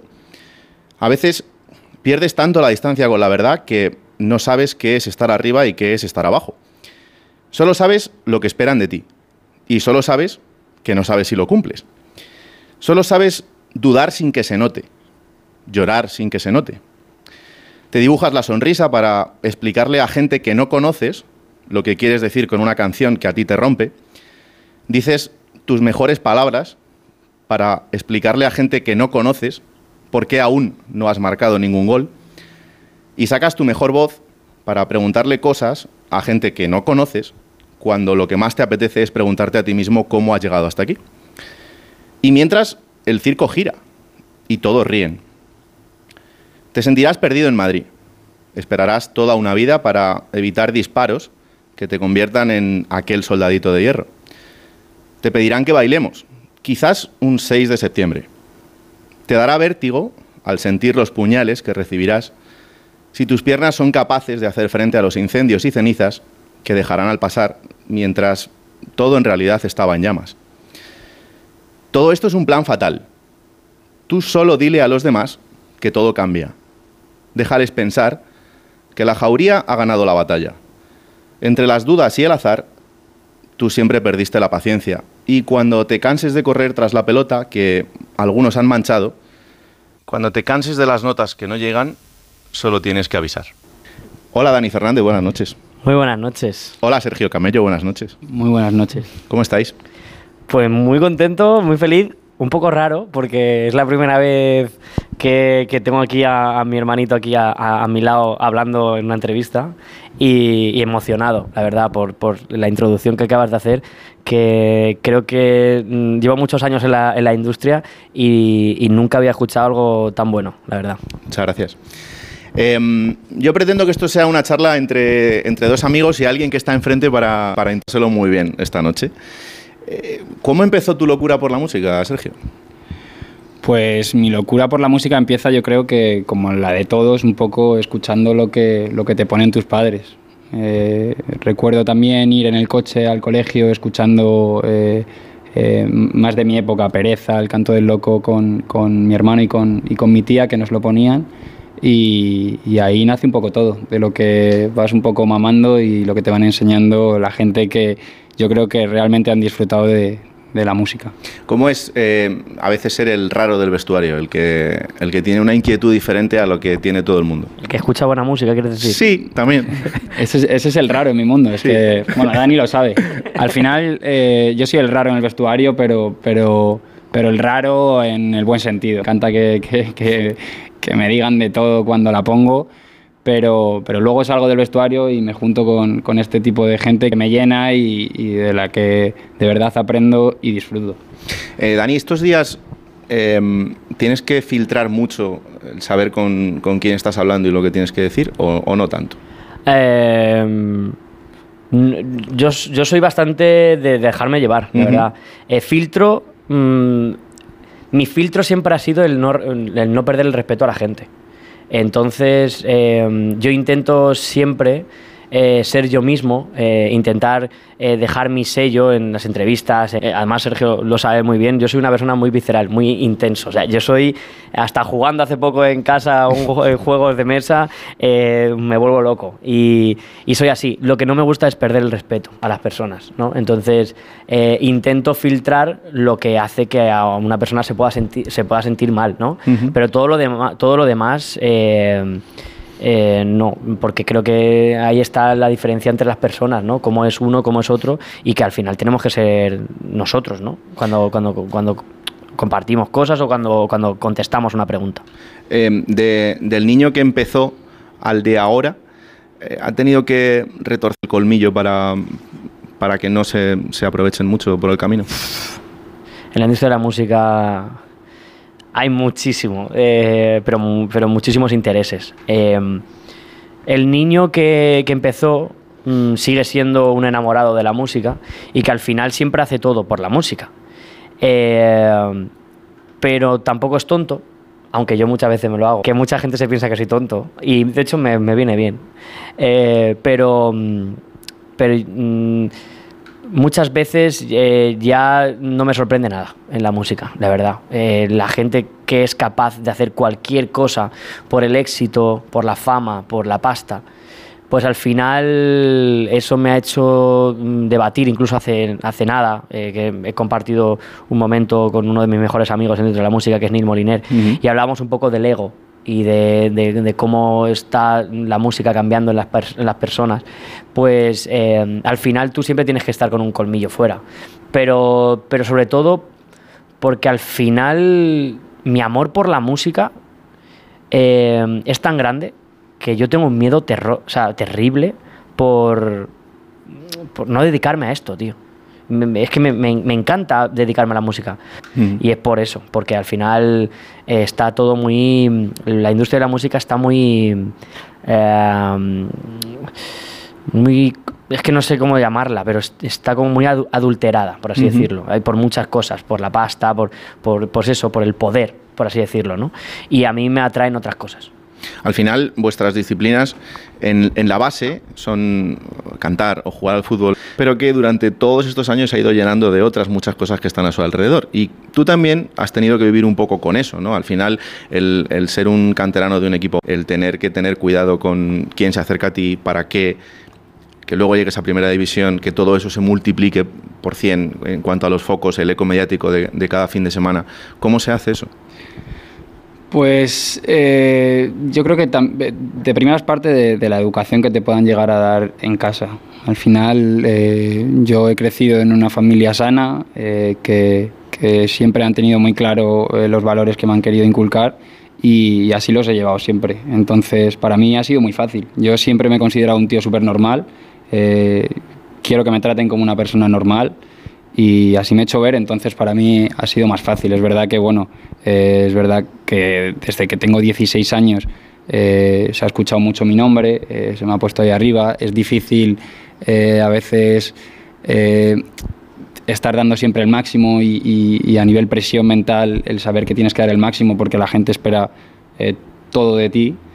Eh, Dani lo sabrá porque, porque nuestros mundos parecen muy diferentes, pero, pero realmente no lo son.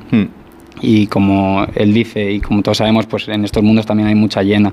Y hay mucha gente pues que, que- que- que, bueno, que te quiere por lo que te quiere. Y, y como ya te digo, yo, yo tengo siempre muy claro con quién me quiero juntar, con a quién me debo juntar y de quién eh, tengo que escuchar y aprender. Entonces siempre, siempre lo he llevado bien y, y creo que por eso me va bien. Hemos escuchado antes Todo Cambia. Eh, esto que de momento es solo el principio de lo que va a venir en, en unos meses. eh, ¿En qué momento tú dices, tengo que plantearme ahora escribir sobre, sobre todo lo que tengo a mi alrededor y, y sobre esta jauría que, que a veces intenta colonizar todos los espacios, en el de la música, pero en todos en general? Bueno, eh, en este caso, la jauría la vivimos todos. Yo hablo de la mía. Que la mía es tener que escribir cosas que me pasan, que además haya gente que se identifica con ellas, ¿no? Eh, yo hablo de la mía, pero si te das cuenta, al final cada uno vive su jauría. Y todos nos afrontamos ahora en un mundo, todos afrontamos ahora un mundo de, mm, de opiniones, juicios, eh, en la que cada vez más vamos a ello. Y digo cada vez más porque nosotros, por ejemplo, mm, vivi- o sea, los tres justamente vivimos en un mundo mm, que, que se nos juzga mucho más porque es público, la gente nos puede escuchar, ahora mismo todo el mundo nos podría estar escuchando, a él le ven en todos los partidos, pero, pero cualquier persona que sube una foto, en- ya esa, esa foto ya es pública. Esa foto ya tiene una- unos juicios, tiene unas opiniones de nuestra gente, de gente de fuera, de, mm, que se la pueden pasar, mira qué falda lleva, mira qué corte de pelo lleva este tío.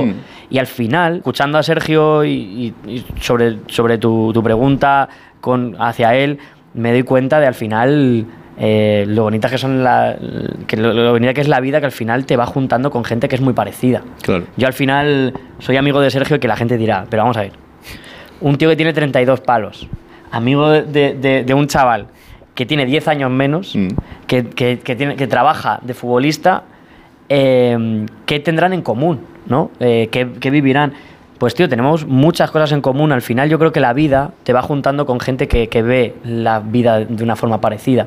Y, y de hecho no es tontería que las únicas dos personas más cercanas eh, de, de mi vida en el mundo del fútbol eh, sean Coque, que es mm, para mí un reflejo de lo que, de, lo que es Sergio, una persona que, que se deja la piel en el campo, que incluso a veces ha sido criticado por su trabajo.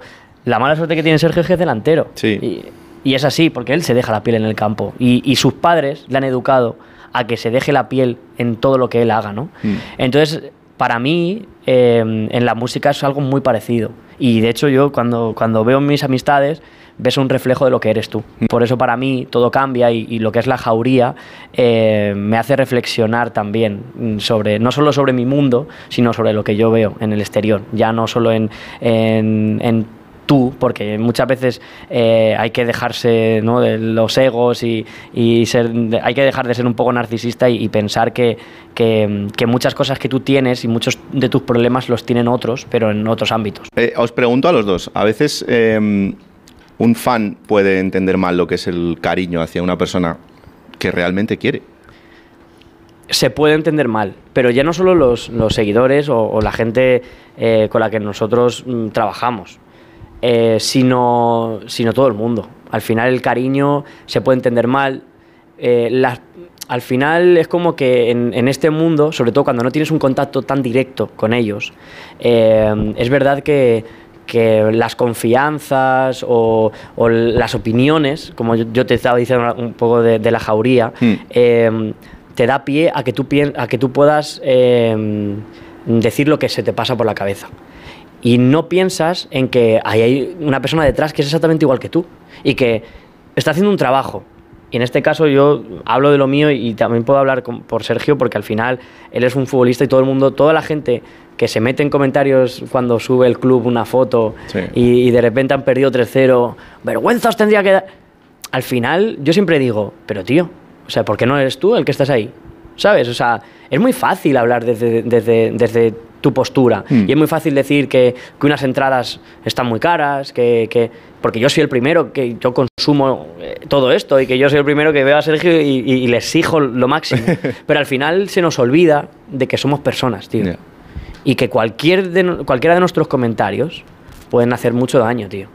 Entonces, yo creo que mm, nuestros seguidores en ambos trabajos eh, no son, o sea, a veces no son conscientes del daño que pueden llegar a hacer Hmm. con unas palabras, pero no lo hacen aposta.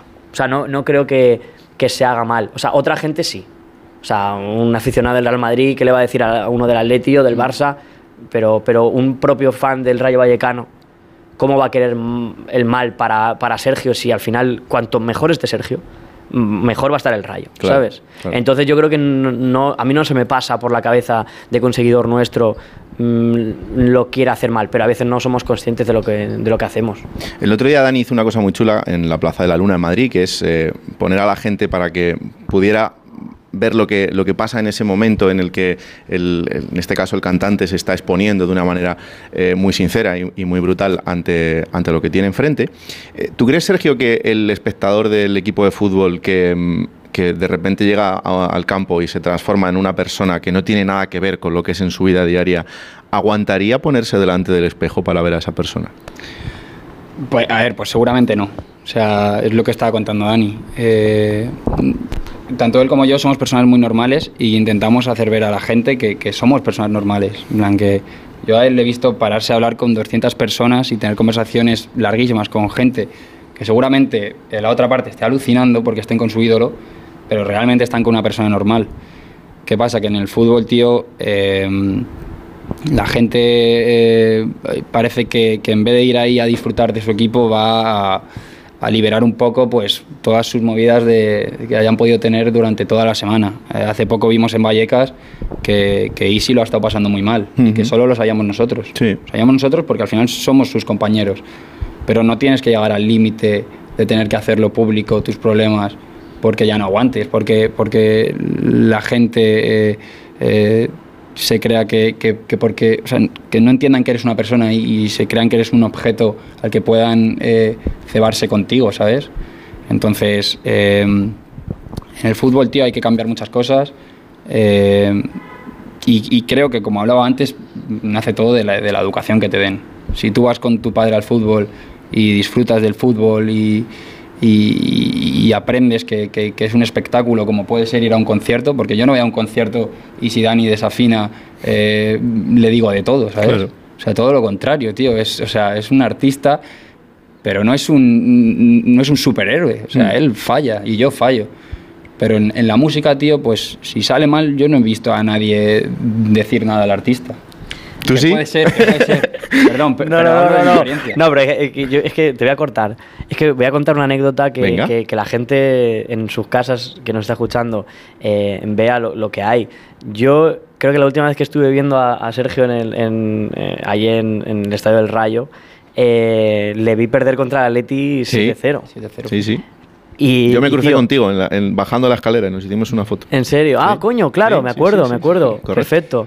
Pues ese día bajé a verle con su familia y, y tío, acabas de perder 7-0, tío.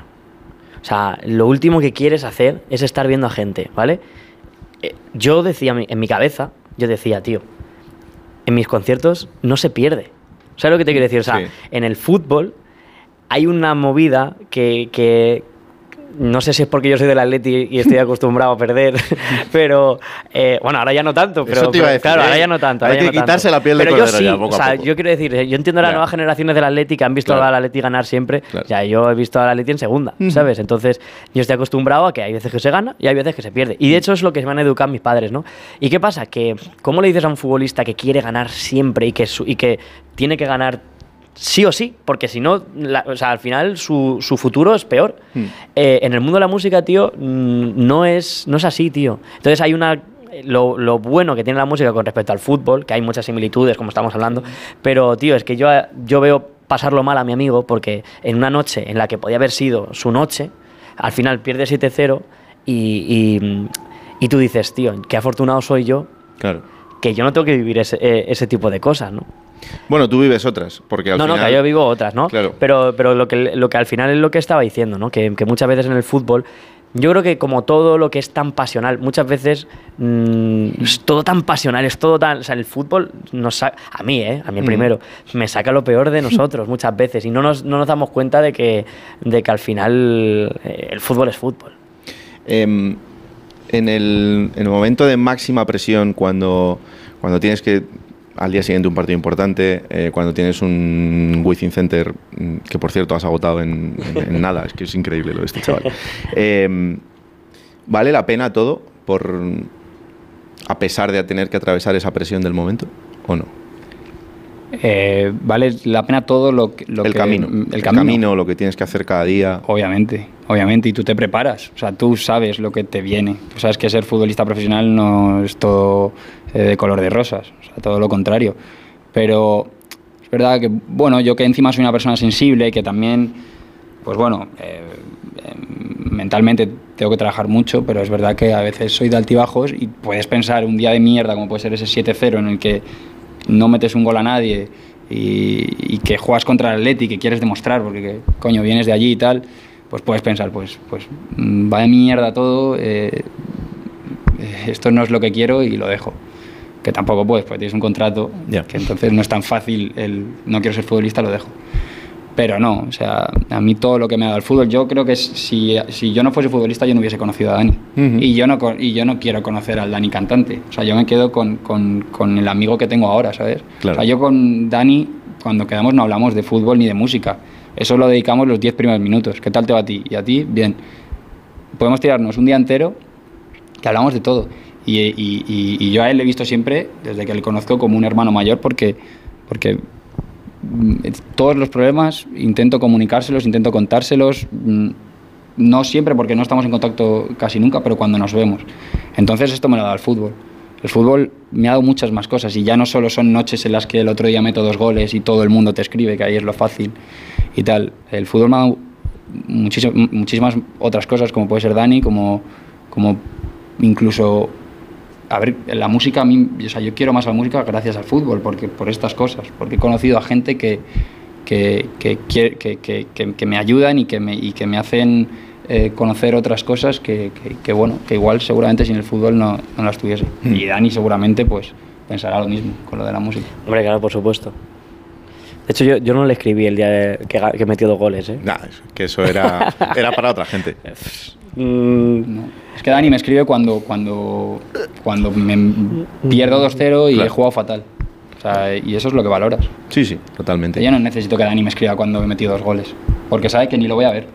Porque igual que él no mira el móvil, yo no lo miro tampoco. Entonces yo necesito esto. Y esto me lo ha dado el fútbol. Vamos a hacer una pausa muy breve en esta charla que tenemos con Dani Fernández y con Sergio Camello y seguimos en Radio Estadio Noche. Radio Estadio Noche.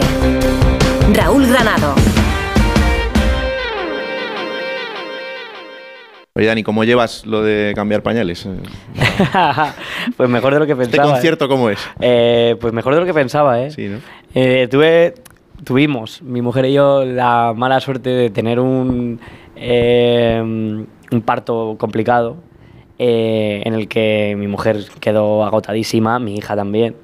Y entonces los dos, tres primeros días eh, me tocó a mí mm, tener la fuerza que, que mi mujer tuvo cuando tuvo a la niña.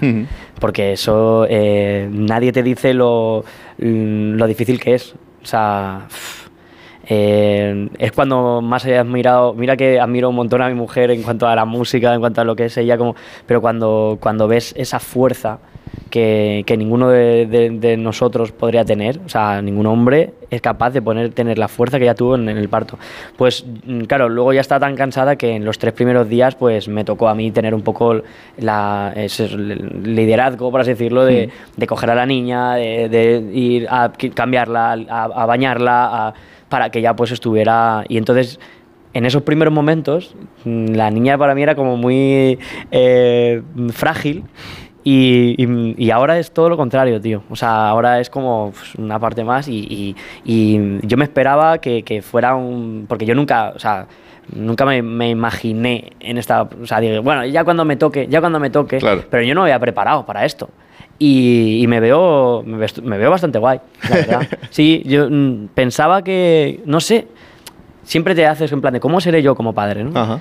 Y, y no sé, me veo ma- bastante más relajado de lo que yo esperaba. Mm. O sea, yo pensaba que iba a ser todo como más que me tenía que... Porque yo siempre he sido un desastre. O sea, yo, la gente que me esté escuchando, que no me conoce, mm, este lo sabe, yo soy un desastre en, en todo. Eh, no soy nada organi- o sea, no, me- no soy nada organizado eh, con la ropa, soy un desastre, con mis días... di- mi, mi mujer me ayuda mucho con, con la organización de mi vida. Y, y entonces yo dije, "Uf, me tengo que poner en, en serio con esto. Y sin embargo, mm, no sé, me sale solo, tío.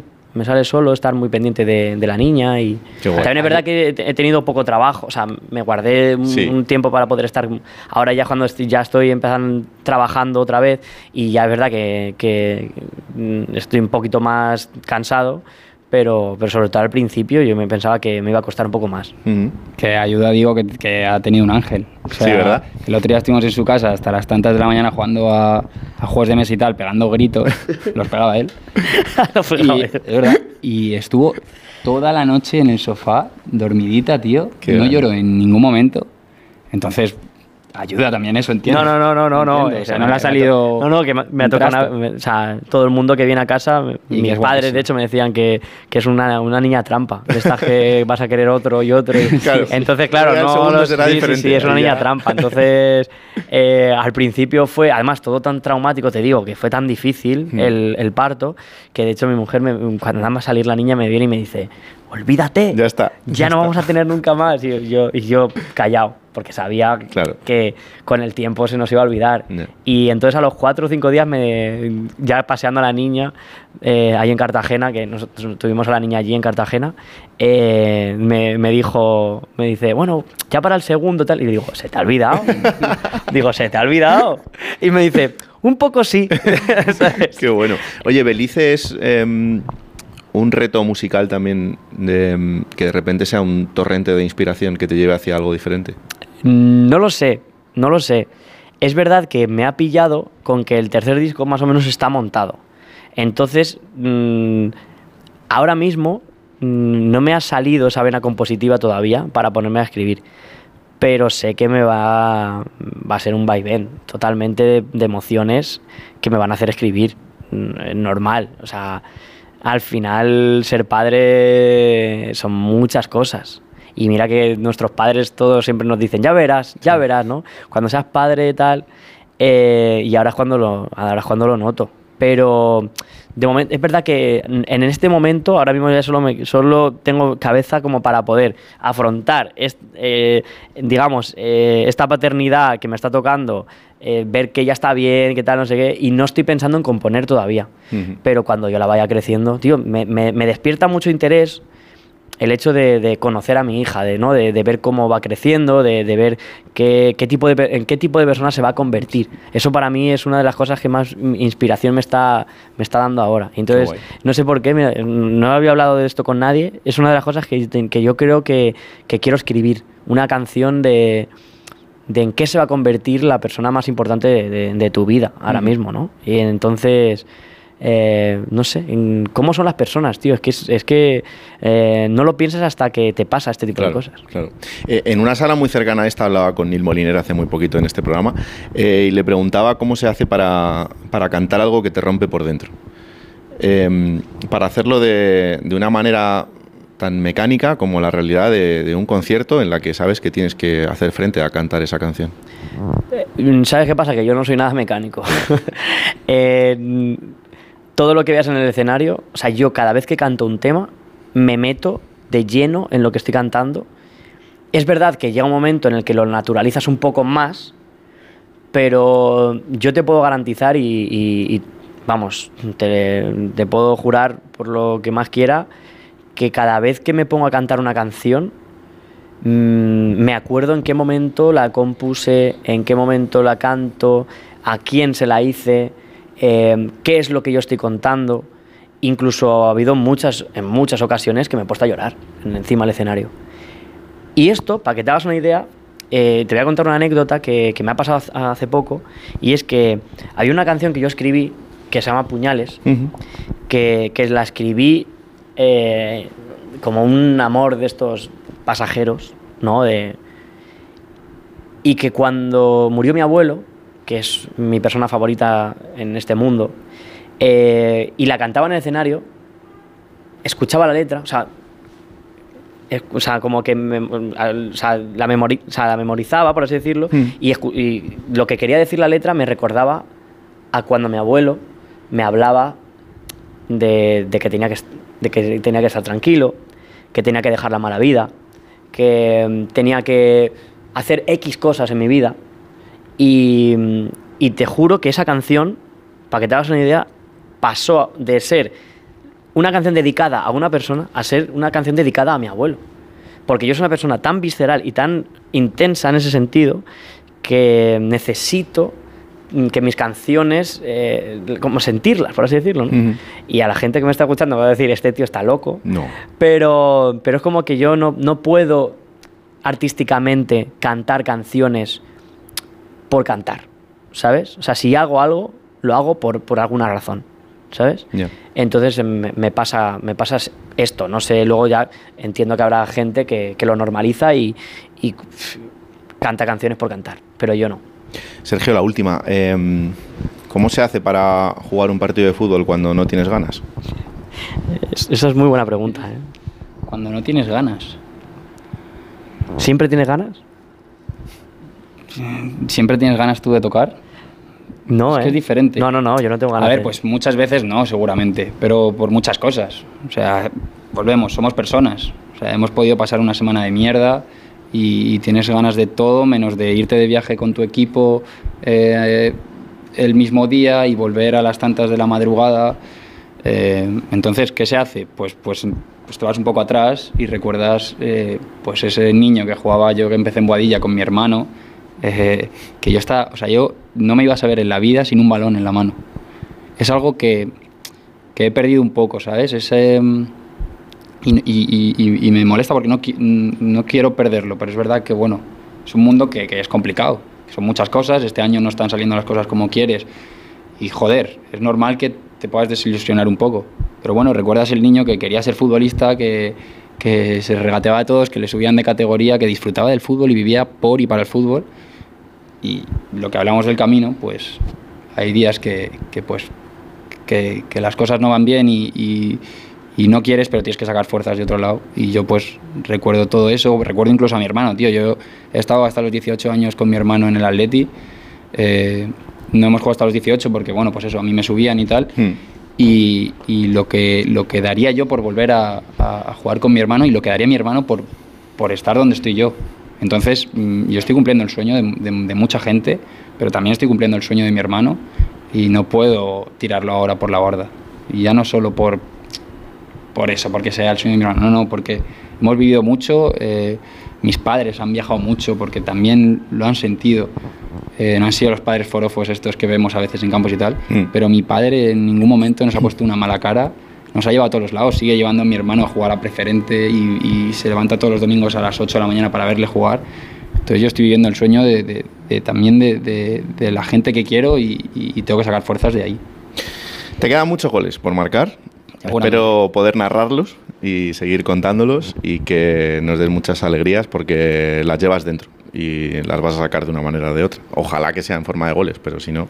Y ojalá que sea en el Atleti, ¿eh? ¿Tú que- crees? No, yo quiero que se quede en el rayo mucho tiempo. Sí, sí, sí, la gente del. Rayo que nos esté escuchando. Hay que eh, dejarlo, hay que dejarlo. mm, hay que yo, dejarlo. yo simpatizo mucho, él lo sabe, simpatizo mucho con el Rayo por eh, cercanía, además, que tengo muchos amigos de, eh, de Vallecas y, y me gusta mucho ir, pero claro, es que soy del Atleti Ya. y no hay nada que me gusta más que lo que te hablaba de Coque, por ejemplo, me encantaba ver a, a, a Coque como amigo, eh, Mm. levantar cosas, me encantaría ver a, a Sergio en el Atleti. ¿Te imaginas? Yo me lo imagino, pero claro, yo, enti- yo entiendo que eh, a mí Sergio me, me parece un, un jugadorazo. Eh, además, sé que tiene mucho todavía por sacar Mm. y que entiendo que la gente de- del Rayo pues diga, pues lo- los buenos jugadores se tienen que quedar en el Rayo. ¿no? Pero, pero a mí me encantaría, tío, ver a, ver a Sergio como capitán en el Atleti. Ojalá. Bueno, es joven. Vamos a dejarle que disfrute todavía un poquito en el rayo y luego No, ya a no, partir por- de ahí por eso vamos mismo. viendo. Vamos yo, viendo. lo que te digo, yo creo que además incluso todavía se está adaptando. O sea, es un chaval muy joven. Tú ves en el, en el Rayo, ¿no? Ves como, como Isi, como Álvaro, tienen muchísimo más experiencia y, y- y incluso yo hay veces que, a ver, a lo mejor ya me est- estoy hablando como un poco demasiado, pero hablo como amigo de Sí. Sergio, tío, me, me daba coraje algunas veces Mm. que cuando Sergio eh, tenía posibilidad de, de que le dieran un pase, pues a lo mejor como era más joven, no se lo daban. Y a mí eso me enfada. Y, y de hecho yo soy de los que de los que dice en el Atleti, yo soy de los que de los que tira por canteranos. Mm. Y a mí me encanta ver a los canteranos que suban con la energía que tienen, pues en este caso eh, Riquelme o, o Barrios. A mí me gusta ver a los chavales, porque creo que además le da una frescura al fútbol que si no vamos a estar viendo cero ceros. Claro. Porque la experiencia lo que te da es pausa, Mm. calma. Y es verdad que son grandes jugadores, ojo, ¿eh? Pero, pero a mí me mola ver esa frescura de los chavales jóvenes porque, tío, te dan algo más, tío. Te- para mí, o por lo menos me, me divierte. Sí, y a sí. mí me divierte un, ver al Atleti el otro día contra, contra el Real Madrid que había goles, no los típicos mm, derbis de 0-1, 1-0, eh, no sé, no sé si a lo mejor la gente que me esté escuchando pues eh, está en contra de lo que digo, pero me- a mí me gustan los goles y me Mm. gusta que pasen cosas. Claro. Y yo creo que cuando pasan cosas es cuando hay errores, cuando hay, mm, no sé, mm, y entonces por eso yo ojalá a este le vea, le vea de, de- de blanco y rojo, porque pues, yo soy del Atlético, ¿qué te voy a decir? Sí, sí, sí, yo te entiendo, yo te entiendo, yo te entiendo. De momento déjale con la franja. No, no, no, Luego no, ya- exactamente. Luego ya pensamos en y yo otra voy, cosa. Y yo, voy- yo soy el primero que voy a verle. ¿eh? Oye, que- un concierto de Dani para el centenario del Rayo, eso... Hombre, eso se, se- ¿En se podría, se podría hablar. Cuidado, ¿eh? Yo tengo mano, yo tengo Cuidado. mano.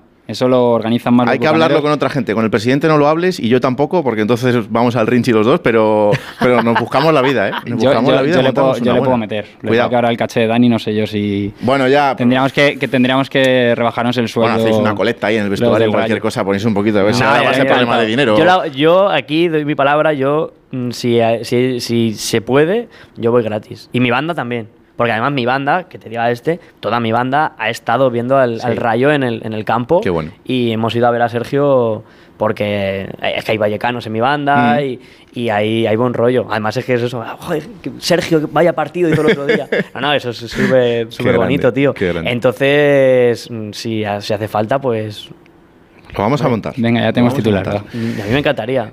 Eres una de las grandes noticias de este año para mí, quiero que, que lo sepas y decírtelo además esta noche, porque gracias al fútbol y al periodismo, pues he descubierto a una persona increíble y no es muy habitual. Así que, una vez más, gracias por lo que haces aquí cada viernes, que parece que poner una canción es fácil, pero no lo es, y que un futbolista de primera división se preste a esto cada noche de los viernes. Así que, gracias.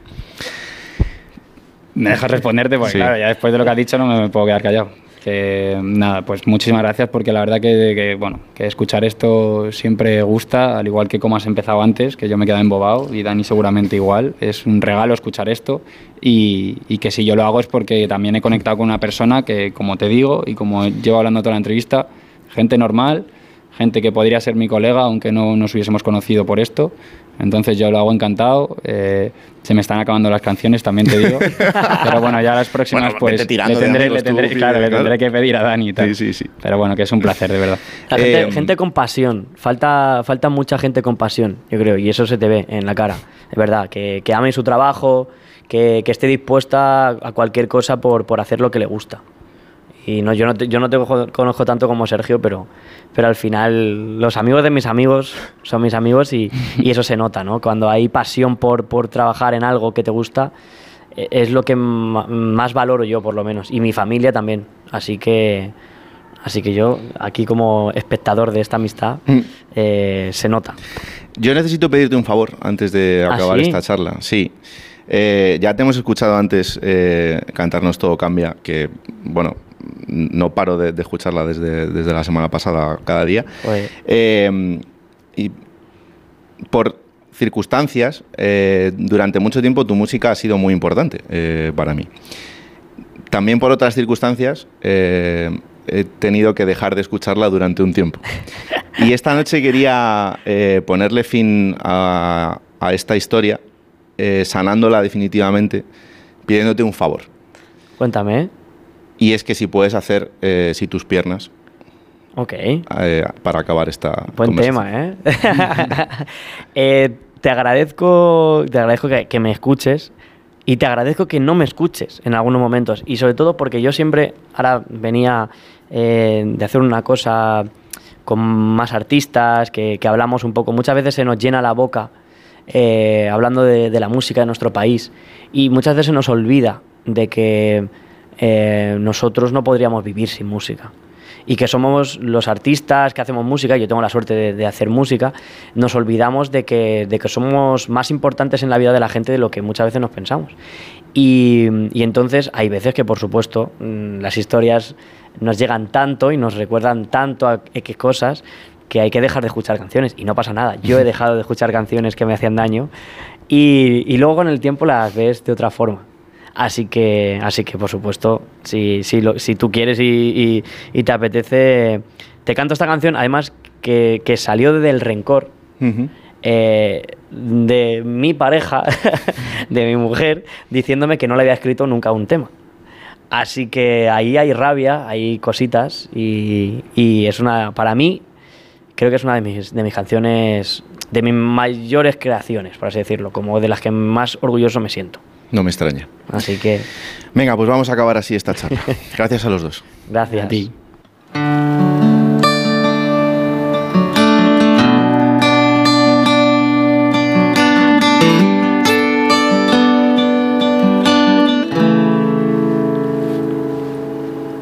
Si tus piernas se incendiaban a la vez que tus abrazos, si tus ojos alumbraban tus costillas acopladas a mi cuerpo ya rendido, sin pensar que lo esperaba. No quiero volver a todo, ni saber lo que he cambiado. Solo sé que si te pierdo, en mi vida no he ganado. Y repasar todos tus huesos que en mi cabeza has enquistado.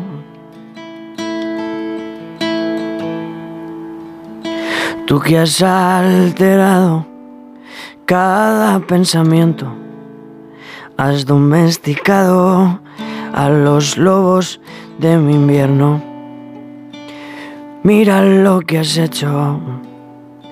Mira lo que has hecho.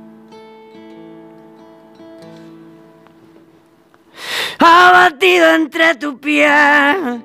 ¿Quién me guía en este vuelo? He apostado todo al negro de tus ojos y tu pelo. Y no habrá nada que hacer. Me reviento contra el suelo. Si algún día tus miradas ya se han convertido en hielo. Y abatido entre tu piel, ¿quién me guía en este vuelo? He apostado todo al negro de tus ojos y tu pelo. Y no habrá nada que hacer.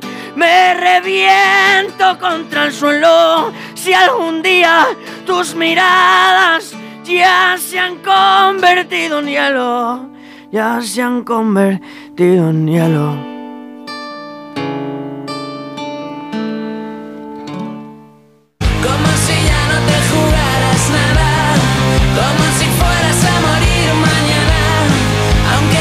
Pues hasta aquí este Radio Estadio Noche de este viernes que ha sido tan especial, al menos para mí, Espero que os haya gustado. Ahora os quedáis con la cultureta y Rubén Amón, la versión premium, la buena, en la que no está el Sina en realidad, que es la que se hace ahora y que es la en la que se les deja hablar y hablan ellos tranquilos y a gusto de todo. Y, Estás metiendo en un charquito, ¿eh? No, no, no, no, no, no. Sabes que no, sabes que no, Paquito. Mañana a tres y media, Radio Estadio, en Onda Cero con Edu García, Alberto Collado y toda la banda para contar todo lo que pasa en este fin de semana apasionante deportivo. Y como siempre os quedáis en la mejor compañía, la de Onda Cero. Que la radio os acompañe. Chao. Radio Estadio Noche. Raúl Granado.